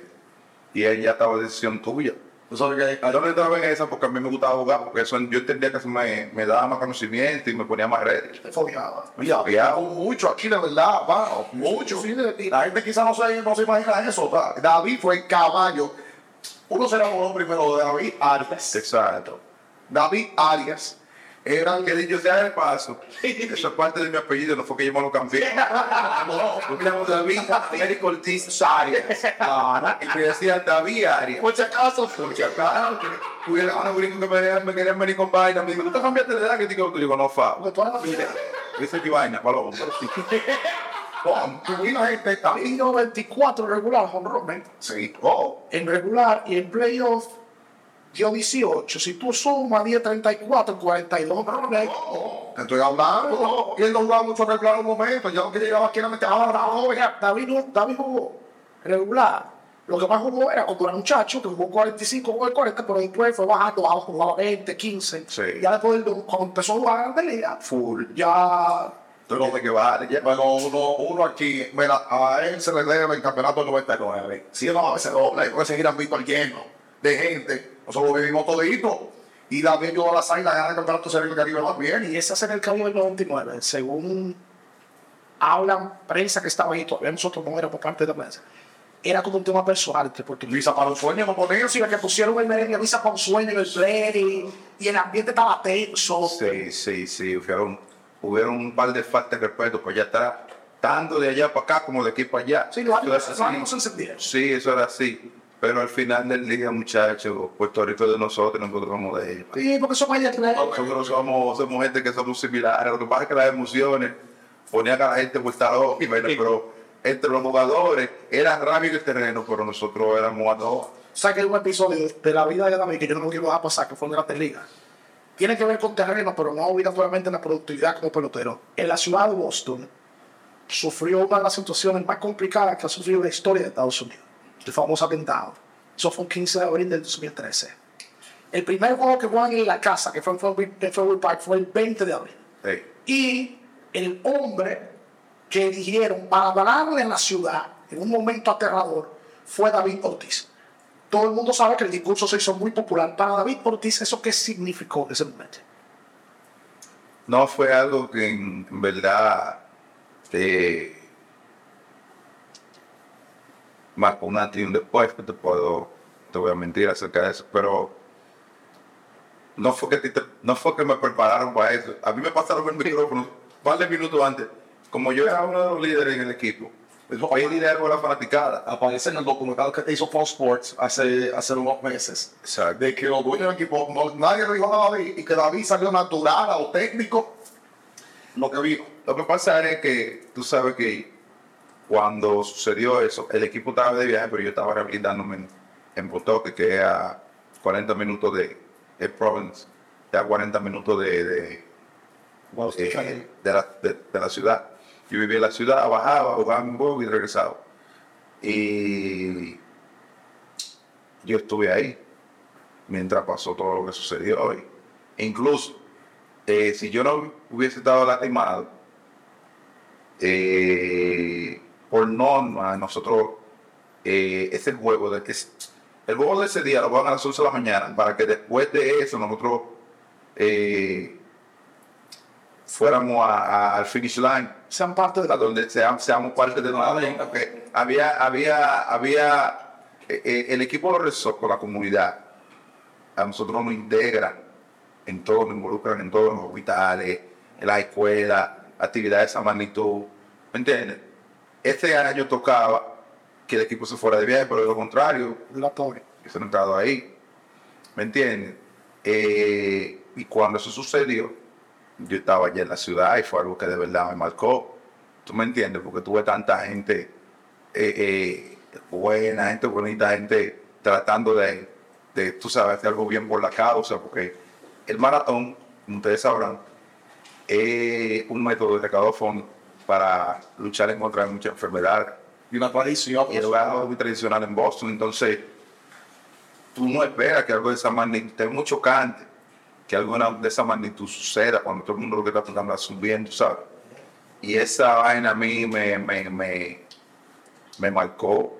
Y ver tu ciudad, sí, porque esa es, o sea, David. Claro, mi hermano. This is our fucking city. Vivió en esa ciudad, es su ciudad, y verla así de vuelta y media. La ciudad se Sí, sí, sí, sí, sí, eso es algo. Eso es como cuando pasan cosas aquí en el país de uno, que tú te pones rabia, ¿me entiendes? Y hace 10 años, eso ya. sí, sí, eso fue en el 2013. Sí, 13, 10 años. Eh, Que luego fueron a de hacer un día. Este año nosotros hicimos una actividad acerca de eso. Y nada, cuando me cortan el micrófono, ¿sabes? Lo que hubiese hecho tú, hubiese hecho tú, mi hermano. Hecho. No, sí, eso fue algo que salió orgánico, Y coincidió con que seis meses más tarde fueron campeones. real. Fueron Pero campeones. como una película hecha por un productor que sabía lo que iba a empezar y lo que iba a terminar. No, una locura. El primer honrón David lo conecta con Minnesota. Hay un tuvo el primer honrón con la base ya se lo va a. Voy a invitarle para que no. El primer honrón de la base ya. Dominicanos, no dominicanos. El hypo de un compadre tuyo. Ah, sí, verdad, verdad, sí, a a Ramón. Sí, de Ramón. A Ramón Martínez, primer honrón de Ramón. Honrón para ganar a los angelinos. Honrón para dejar a los Yankees en el terreno de con los Yankees, bien. Y los fanáticos de los Yankees lo que somos de caos. Los fanáticos de los Yankees son la única gente que viene donde mí y me dicen, no, y le tengo respeto. Los fanáticos de los Yankees son la única gente que viene donde mí y me dicen, mira, yo soy fanático de los Yankees, but I respect your game. Digo, oye, pero es que nadie de otro equipo le voy a decir eso a uno. Ni de los Dodgers, ni de los Marlins. Los fanáticos de los Yankees son la única gente que viene donde mí y me dicen eso. Y la verdad, mañana te decía. Y me dijeron esta mañana, pregúntale a esta mañana. Y fue el equipo que tú más quemaste, no Es que los Yankees, sí, y los Yankees no andaban con un video. Pero parece que el fanático de Yankee respeta mucho el juego y conoce el juego. Entonces tiene el respeto por el con sí, no, no. Y, y entonces yo te, yo te digo, borrones por pipa, el borrón a Joaquín Benoit con el policía. ¿Qué te decía? Pero mira, no ahora en Santiago. Pero mi hermano, yo soy Benoit, no te saludo. no, no sé. Dame un cuento de mi hermano. Pásalo ese home run. Y yo nada más lo modelé, pues nada, después de eso. Se retira, bueno, ah, yo sigo. Después me retiro yo. Un día nos montamos en Nueva York en un aeropuerto. Benoit es mío. mío, con papel y de todo. O sea, eh, Benoit y yo siempre hemos tenido una relación bacana desde que está en Texas. Pero tú sabes, cuando en el, en el terreno, que leña, todo. ¿Verdad? Está bien. A Benoit yo no lo vuelvo a ver después que yo honor como por par de años. Y un día de yo en Nueva York, eh, en el aeropuerto esperando un vuelo, y yo a Benoit que viene por allá. ¡Wow! La primera vez que lo veo después de honor. No vemos, mi hermano. Heavy, mi hermano, ¿sabes? Y lo último que él me dijo, ahora dime algo. Tú estabas sentado en ese pichero. Oh, Se, se guardó esa pregunta. Ya, se no quiero coger mi vuelo. Pero bueno, ahí ese por lo emblemático. Emblemático. 10 años era un robo, compadre. Pero ese, ese es un robo. Y el poco le decía, toma, después de loco. A ti no encontré pegado, me madre. No me quito la foto de tiraste solo. Pero Benoit, un turno, y eso te lo puedo preguntar, eh, un turno, dos meses antes de ese turno, cuando él hicieron cerrador de Detroit, un turno que yo me metí, me metieron, ese día yo andaba jugando, estaban peleando, creo que era treado. A él lo habían hecho cerrador porque creo que el cerrador de antes de él era Valverde. Ya o sea, él empezó a ponerse trouble y cosas, entonces movieron a Benoit para el rol de, de- de- de cerrador. Y en un juego en Detroit, yo no estaba jugando ese día, me traen de pinche y fue una batalla en un turno, él y yo. Pra, pra, pra. Y foul, y yeti, foul. Y el tipo entre y dos hizo así, ya, y me dio ese pre-finger. Y el equipo entero fuimos para, para, el- para el video a ver ese turno, porque fue una vaina. eh, Rambo contra, contra Schwarzenegger. una vaina así. Y ve, Y yo, cuando terminé de ver ese turno, yo le dije a los tigres, la próxima vez que yo me lo enfrente a Benoit, le voy a buscar el split desde que arranca. Y ese fue el primer bicho. Que fue una forma inteligente de él, porque Benoit estaba en 27 y localizaba su reta bacana. Y, como era base llena, tú en tu mente como bateador, tú vas recio a buscar la vaina heavy porque más por correr. Y él, inteligentemente, mm, se iba a montar con el split, primer picheo. Ahora lo que no sabía que el gato andaba cazando. primer picheo. Y eso, me imagino que eso fue por el video de aquella vez. La guerra que tuvimos en ese turno. Yo siempre he hecho ese cuento. Con con eso después. Dos veces de güey, le di para atrás la cinta, dije, ahí viene mi split finger, desde que el hombre salió de bullpen. Oye, yo soy, yo soy Benoit, no lo sabía. Oye, no, no, me Pasamos al lado del. Loco, me no, Sí, lo sabía. de lo que no mucho. Buen pitcher, Benoit. Y buen regalito, regalito. Ese sí. Mira, en votos que hemos tenido, Larry, eh, Brady o David. Sí, pregunta. Cuidado. O sea, que yo- me- me veo bajo David, pero él mismo hace su top 3. Bateador, Alberto Bol o Miguel Cabrera. Ay, ¿Qué bateador a qué te refieres, Pablo? Sí. No, pero es que lo que Pujol ha hecho. Sabe que Cabrera era un tipo que ha sido recio toda la vida, y un tipo, un asesino. Pero, joder, Pujol, una vaina. no sabía. No, sí. O Carigón, Pujol. Oh, y man, ¿en qué lista está? ¿En qué orden está, man? Y mira, ¿tú sabes qué es lo que pasa? Lo que pasa es que Manny eh, era un bateador cazafortuna. Oh. Si Manny iba al home a buscarte curva y tú le tirabas tres retas, Ocho. fuera de él. Tú no viste tú lo que Manny Se quedaba parado. Sí, y te iba tranquilo. Ahora, si le tiraste esa curva que le andaba buscando, te la desaparecía. Manny, yo te voy a decirte la verdad, el tipo fue uno de los mejores bateadores de derecho que yo he visto en mi vida. Ese loco. Ese loco tenía un, un estilo único de batear. Tú me entiendes, pero cuando tú hablas de bateador hay muchas cosas que tú tienes que ponerlo, que en perspectiva, sabes. Y, y eso es así. Oye, el tipo lo va a dar con David igual. No va a dar buen tiempo, que es demasiado liso. Va a hacer cosas en hablar. Pero con la lo llamo. Si no, no te pares, que ella está bien. Para ella no es que te venía como acá. Ya la tenemos una hora y media. Mira, el 3 tuyo, ahora es gusto. Seguro. Sabes que en el aspecto deportivo, lo que dice Jaime, todo el mundo ha hablado, primero, la Rivera en los 80, para Boston. Para Boston, llegó campeonato como novato, el blanco. Fue Tom Brady en el deporte de los americanos, de la NFL. Todo el mundo sabe lo que es eso, Tony Brady.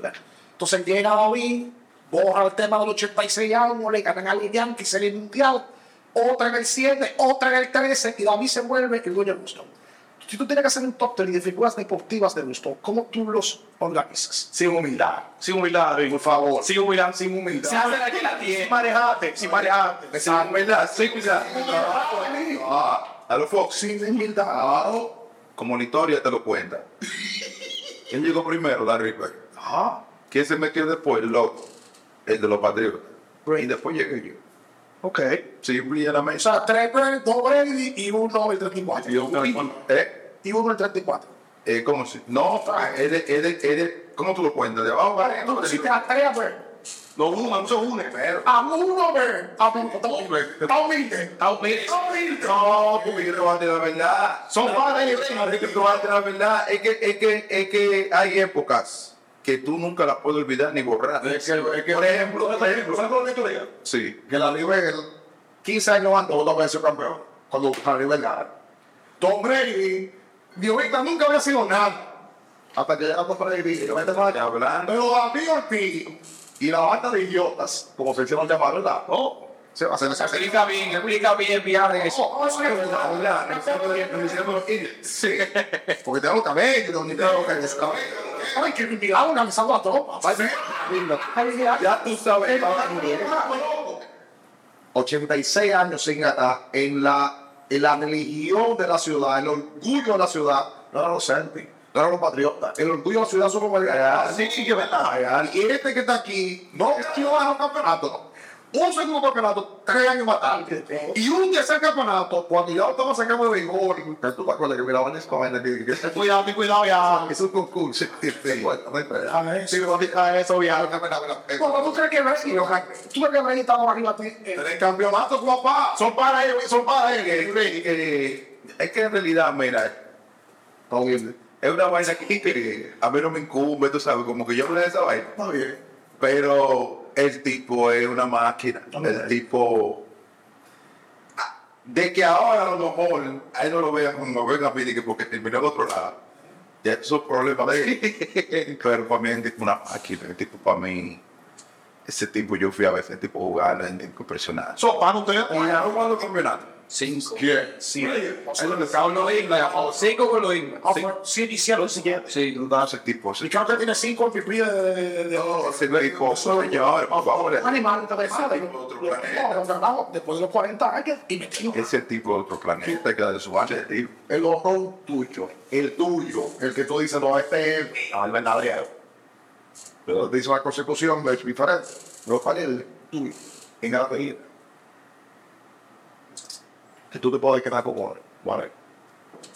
No, tú sabes que el, el, el Grand Slam que yo di eh, en los playoffs, que cambió la temática y terminamos ganando la Serie Mundial, ese Grand Slam lo pusieron a tercer en el Salón de la Fama de los Sox, El estrés. en el 13, sí. Ok. ¿Me entiendes? Pero yo doy muchos honores emblemáticos, humildemente hablando, que, que hay una historia muchas veces detrás de él. Por ejemplo, yo una vez le dije a una niña que terminó muriendo de, de un cáncer cerebral. Eh, yo le iba a visitar al hospital a ella. Y cuando se mejoró un poco, la llevamos a Fenway. Y antes del vuelo, yo le hice un mini cumpleaños, que era su cumpleaños. Wow. Y yo le dije a ella, igual un morrón ti, y fue la primera que me la saqué. Esas son cosas que pasan, nadie sabe, pero luego por yo corriendo la base, yo estaba tan emocionado por ella. Tú sabes, porque como que, creamos como una relación bacana. Ella lo que tenía como 10, 10, 11 años de edad. Y eso la puso a ella tan contenta que terminó como que media malita. Porque ya Wow. vivió Se emocionó demasiado. se emocionó demasiado, tú sabes. Y esas son cosas que hay una historia detrás que tú dices, "Wow". a mí me impresionaban cosas así. Me con un niños, pero eran maneras que salían así a uno, como que Dios le ponía esa, esa palabra a uno en la boca, o sea, uno, Historia que ustedes viven que la gente no sabe. no, exacto. De la- O sea, hasta que se le mundial, si te dicen que van a borrar algo, tú te vas a quedar con una, ¿con cuánto te queda? eh, bueno, la de 2004 fue la que rompió el hielo. La primera. Y mira que yo, ¿verdad? De 2013 me burlé. ¿Te burlaste? No, no, no. ¿Sabes cuánto bate la la señora? 688. Pero, David por vida en serie mundial en las que ha ido batea 455. mató, mató. Esa mujer que hizo el meeting, que no va. Principalmente, eh, Váyame acá. la admite. ¿Qué fue lo que tú dijiste? Par de sanatorio. sabes que los muchachos, uno lo conoce y tú sabes que yo era un tipo que yo era muy observador y yo estaba viendo que, que los muchachos estaban como que, whatever, whatever, tú sabes. No estaban como que eh, ya el flow de en la serie mundial muchas veces te pone un poco conformista, ¿no? A mí me gusta la serie mundial y que quedé en segundo lugar. Esa vaina, yo siempre tenía pesadillas acerca de eso, por lo que me pasó con el cogía. Oye, dice, Y yo siempre estaba, era. Pero acá, tú sabes lo que estuvo hasta ayer año entero. No, para tú la serie mundial, tú tienes que romper. Eso no es por suerte, pila. Tú tienes que romper la primera vuelta de la regular. Romper en el primer. Y, y, y quiero, que, quiero que sepa que en par de ocasiones de extra nosotros entrábamos, como walk Sí, sí, o ya. o sea, tú tienes que romper dos veces. Claro. Tienes que romper la regular, te fue bacán. Tú eres el equipo más duro que tú que la división, entonces tienes que venir a romper de nuevo para tú ganar ese desastre. cada round tú tienes que ir, tú tienes que romper para después de que llegar a serie mundial donde llegan dos sobrevivientes de que después de matarme tanto de que te perdí. Dame mi luz. Yo creo que tú te acuerdas literalmente lo que tú dijiste en ese meeting. O sea, No, yo lo que estaba diciendo a los tigres, tú sabes, hey, vamos a esto, ¿no? ¿qué es lo que me dice? Llegamos aquí, ahora no vamos a rendir. Vamos al mambo, porque yo conozco, tú sabes, la ganga mía, yo conozco a todos los tigres, yo sé cómo funciona todo el mundo. Y estaba viendo que todo el mundo estaba como un divareo y una vaina, digo, espérate, aquí no. que David tiene aquí que, que amiga con un grupo en el 2004. Luego se va a ir Pedro. Entonces vienen Mike Lowell, viene Josh Beckett, eh, John Lester, eh, ahí ya, ya- ya estaba Ellsbury. Entonces estaba Julio Lugo, que va de cáncer. Hermano, 2007 gana ese campeonato. Pero se va tú ese grupo en el 2013, tú ganas con Cheilito. todo lo de chamaquito. Sander Godoy, Sobre todo lo de chamaquito. O sea, cada campeonato. Oh, es eh, Un todo de chamaquito. eh, eh, tú sabes que ahí fueron del clásico. Que con una mano a Cuba, con Uruguay, que Puerto Rico. No, no. Hay un cuento ahí con el pino. No, no, no. Te pasaste ese periodo. Hay un cuento ahí. Te pasaste ese. No, te pasó el pinche, que fue que me sacó el diablo. No, ¿cómo así? ¿Cómo así? Oh, pero esto puede, bueno, yo no sé si, si en realidad tú puedes notar eso. Eh, el tipo me tira un par de what the fuck, tú sabes. ¿Qué camina qué? Por eso que se mueve, que se. Y tú dices, what the fuck. Anda en la se Cuba. Caminar, que. Sí, sí. El caso es que yo hago swing a uno, ¿verdad? Un de diablo ese play, muchacho. El Irán, tú sabes, como esa grama sintética y que no para la tarde. Sacrificio, muchacho. Y viene, pa, y me tira otro. Pero cuando él me tira el otro picheo, que yo lo hago swing y lo fallo, que yo hago como que me ha dicho, mira el pitch, el pitch está de que, con que tú no le papi, te estaba liando, y eh, me ay, digo, oh, es como, pero yo, en ese instante, yo lo veo a él haciendo tu Samuel kayak en los tigres de la 42. y digo, vamos a esto. Y él trató de sorprenderme con una de estas. Yo lo que sé es que después que yo le di esa hora, yo quería encuerarme. Caminando abajo. No, yo quería hacer un lío.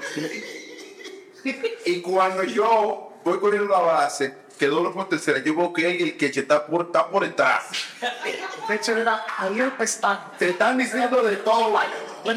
De todo te están diciendo. Tú sabes. Y esa fue la, la, la, la vaina de, desde el video. Parece que le pidió un pichero, güey. Yo no sé qué yo fue, pero el que foto fue el que el gato que yo pondí en el home. Yo lo nada más escuché que el que tiene, tú sabes que ese es mi papi, coño. Yo estaba en disco para ir a Japón. Sí, ahí. Y en Japón hay un video, güey. Ese fue algo la En el Tokio Y eso no le dio feo. Hay uno que para mí es el hombre más largo que yo vi. Bueno, en mi historia personal, en la pelota dominicana. Año 2000, round robin, yo enfrentando a Cayo. Chance se pasa, ¿verdad? A las águilas Ibañas para ganar Este video. un palo que llegó a la Plaza de la Salud. Mano Vicaíno, me la debía de la liga menor, era. Fue para ganar. Ese no va a pa- Van a ganar. Yo lo con un palo más largo que ese. En la En el, en el, en el- en- ¿Cómo que se llama? Se desmarca. O un icónico ese. Ese equipo, ahí estaba colgando toda la EPI. Un equipo de escogido que, que también estaba activo. Para irlo, hay una anécdota tuya de que Alex y Griffith van a, un, a una sucursal clase A de Seattle, en Wisconsin. Se llamaban ese 96, se llamaban los Rattlers. Sí, eso, yo estaba jugando clase A cuando eso. Clase A. Va a Seattle, el, el equipo jugó un partido de exhibición. Sí, porque, la, porque la promoción, la finalidad era promover la liga de promoción. Nueve. Sí, exacto. Y no se puede dar hueco. Pero los tipos se quedan ahí. Ah, Vamos a una copa que con Robert. A Wilson dice, vamos a una Aquí hay gente. Sí, vamos a dar un online. A competencia. Sí, porque había caído mucha agua y no podía jugar. Entonces ya el equipo de Grande Liga estaba ahí. Ajá. Los Griffith, los Rodríguez. Ellos, sí, los caballos. Ellos dijeron, pero vamos a sacar el chamaquito del equipo y vamos a meterle los animales de aquí y vamos a pegar esta pared de pelota. vamos a poner que los tigres de Liga se el show. Salió un lobo por ahí que le está dando para el highway de gol. Lobo de los Así mismo fue. el 34. Griffith la era. Griffith saltó la pelota ahí. No, ahí estaba controlado y trabajando con Alex Rodríguez. No, yo me había visto ellos porque tú sabes que lo- el complejo de ligas menores, de los grandes ligas y el de los ligas menores, eh, colindaban. Ah, güey. Entonces, eh, ya uno se había visto en entrenamiento, que Griffin y el papá de Ken Griffin eh, son gente que yo la, la- siempre le quería y tenía un, un aprecio especial porque desde que uno estaba chamaquito ahí siempre sacaban uno a comer, siempre le llevaban pilas de María y vaina a uno, sí. Sí, eso, esa gente siempre le daba a querer por uno. Griffith no sacó ninguna. Alex sacó dos pelotas y después tú importaste un show. Y yo me consideraba como que, wow, ahí conecté la imagen que la gente va a poder ver. Y de, de un capítulo quizás para mucha gente no lo conoce. Yo sí, creo que sí. Cuando, yo iba- cuando me iban a inducir al Salón de Fama, eso como que se subirá, yo lo vi en las redes. Y, un mensaje para Félix José. ¡Ey! Cuidado, con Freddy, a mí. Espérate, espérate, espérate. No hay chicha de loco. Maneja, maneja, no. Oye, bien. Ah, ah, ah, no, espérate. Vale, vale, no, el mensaje. Ey, no, Charlie, mío. Espérate, espérate, espérate, espérate. Charlie, Un saludo, un saludo para Vio Ortiz, mi hermano. Mucho tiempo que no, que no comparto ni nos vemos. eh. Me alegro que esté compartiendo con los muchachos abriendo el juego en el postcard. Eh, una figura tan interesante para nuestro país, Salón de la Fama. Eh, David fue que David batió detrás de mí en la Serie del Caribe cuando jugamos con las águilas, representamos las águilas de República Dominicana en Puerto Rico. Eh, batea atrás de mí, yo lo protegía a él, a David. Eh, David y yo también compartimos mucho en, en- en rumba, tranquilo, sin malicia, en chelcha, viviendo el momento. Y fue que me acortó cuando tuve el problema con el ampalla Mike Winter en República Dominicana. Hay más truquitos por ahí, pero entre peloteros nadie se pisa la manguera, hay que mantener todo frío. David siempre ha sido bacano, especialmente con su rap y su música urbana que le gusta bacana. Pero un papelero también, David, tú eres un papelero porque dijiste que me iba a dar una cadena de oro con un guillo y eso no lo olvido, pero yo lo tengo pendiente y también tenía que limpiar el closet. Te moriste, te moriste con eso. También tú le volviste con él. Él no tira la toalla. Todo delivery y no le llegó uno. ¿Qué mensaje tú vas a ofrecer? Entonces, mi hermano, si mi hermano te la igual. No, que él sabe que yo me vivo curando viéndolo ustedes. Ajá. Cuando él se está matando con Luis, esa vaina, me, mi hermano, me, en mi casa, hay que mandarme callar yo de la Son dos, son, son dos personajes. No, no, no, no, no. Pero es que tú sabes que la gente lo ve a ellos y creen que, que ellos estaban montando un show. Eso de verdad. Yo cogí colita. Esa vuelta, yo cogí colita. Oye, porque tú sabes que, vuelvo y te repito, esos tigres para mí son ídolos. Oíste, pues yo, tú sabes, yo vi, o sea, esos tipos, Caballo. esos tipos, oye, Polonia uno de los veteranos más finos que yo vi. Indiscutiblemente. Uno de los tipos más finos que yo he visto. Bueno, como no fuese clásico, dice. Sí. Y de cabrón, aquí anda emergente y dio cabrón. No, no, no, no. Yo vi un, yo me recuerdo un turno de Polonia. Eh, yo lo que no me acuerdo bien mente si fue una serie del Caribe, una vaina, o fue un clásico. ¿Cómo fue? El caso fue que ese tigre salió y metió tal y se fue y se iba a caer. Fue en el clásico, Yo que era el clásico. Se fue abajo. Yo dije, pero este tipo no tiene madre.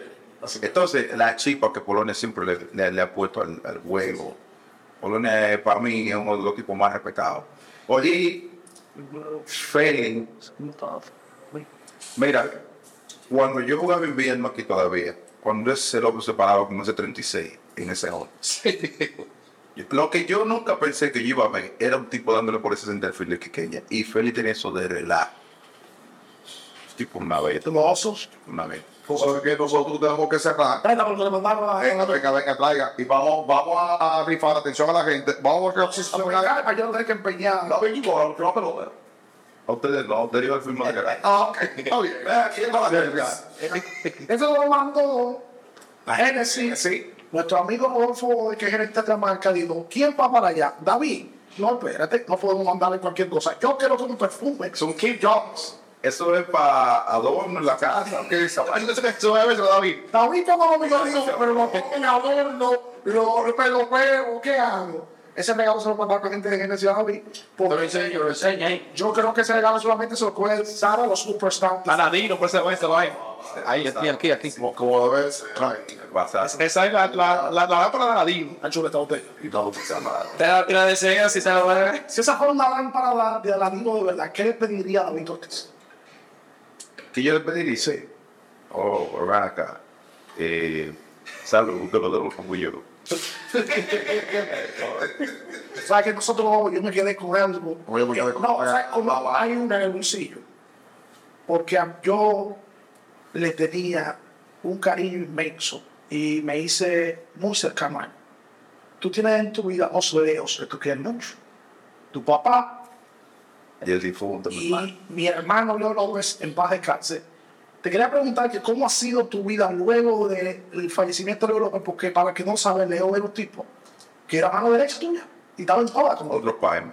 ¿Cómo, cómo tú lo has, lo has digerido ese tema? ¿Sabes que Dios a uno le da la, la virtud o la sabiduría de poder, tú sabes, que con el tiempo sanar? Y, y eso era también porque hay gente que nunca sana, se pone depresivo y está por ahí mismo se va. Al que Dios le dio esa virtud, todo yo perdí a mi mamá y yo pensaba que el nudo se me iba a ir encima con eso porque yo era muy cercano a mi mamá. Y yo me dio la virtud, tú sabes, de poder seguir girando para adelante. No te voy a decir a que yo el día que me levanto y yo más, porque te fue ayer. Pero eso es del ser humano. Tú sabes. eh, y Leo fue una de esas gente que Dios ha tenido que ayudar a uno a sanar, porque yo creo que cuando ponen vos lo sabes, yo lo tengo que decir de ti. Y entonces por las condiciones que él se me va, en medio del COVID. Yo estaba en Estados Unidos, yo no, pude estar ahí con él para, para su funeral, porque no había forma de viajar en el momento que estaba frisado, no se podía ir ni a un funeral por la aglomeración de gente. Y fue un desastre. Pero tú sabes que a la gente así como Leo, eh, yo me tengo contacto con la hija de él. Eh, y son gente que pasan por esta vida para tú siempre recordar.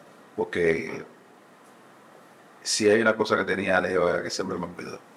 Siempre, siempre, siempre. Me consta. Eh, siempre dos con los motores. Tipo fue como un, un, un papá era para mandar. Totalmente. Y nosotros nos dimos cuenta de eso. Real, Y decía las cosas de frente. real, real. Todo el tiempo. Nosotros guardamos. Habían dos horas y 20 minutos metí. La entrevista más larga de la historia de este podcast. mi madre. Y ah, ah, vaina.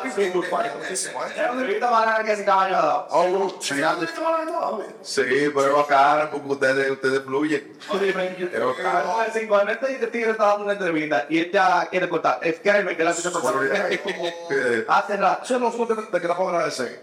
Y en nombre de tanta gente que te dio crecer, yo tengo familia en Boston. Eh, yo trabajo muchísimo con eso. Yo he pasado verano en Boston, allá en vacaciones esta semana. Yo sería yo que yo la voy allá. Gente que está en Methuen, está en Orange. Gente que está en New Hampshire, está en Providence, en Long eh, Muchos dominicanos, mucha, una comunidad latina importante que vio como Pedro I a decir todo el nombre del latino, en esa zona de Inglaterra. Luego vino Man y David lo prolongó en el tiempo. Ahí nosotros pensamos mucho los dominicanos que están en el exterior tirando para adelante, oceando, buscando y peso, tirando, levantándose temprano, que hay muchos que lo están haciendo. Uno que otro hace su liguito, pero la mayoría de los dominicanos que están ya se vio representados en David Ortiz, en Pedro, Pan. Y además, tú eres un hijo, para mí, el pelotero más auténtico que tiene la República Dominicana. Gracias, gracias. Y por eso nosotros, pues, hoy nos preparamos para esto. Eh, te agradecemos por venir hasta aquí. Te agradecemos por consumirnos, por hacer lo tuyo. Yo no olvido a Martin nunca que la primera vez que yo hablé yo con 22, 23 años, me entrevistado, David nunca dijo que no. David nunca ha dicho que no, periodista dominicano. No te viste el nunca ni nada. O sea, David es un ejemplo perfecto de que la fama, el dinero, la exposición no cambia a la gente. No, eso, eso va bien, men. Eso va bien. Tú sabes, entiendo que la gente donde puede pegar su raíz. Eso es algo que eh, yo inocentemente lo he hecho porque se me naturaleza. Y es como tú dices, hay par de gente que siempre te va a criticar porque tú la tienes, pero hay mucha gente, mucha gente que le enseñan ese cariño y ese respeto a uno. Y es por lo que en realidad es y representa. Y es como yo le digo a la gente, eh, nosotros los dominicanos, normalmente, eh, somos bendecidos por muchísimas razones. Somos una tierra que amamos a Dios. Tú sabes que el dominicano no se saca Dios de la boca. Eso es algo que en realidad yo entiendo que Dios le pone atención a eso. Pero a la vez muchas veces, eh, a la-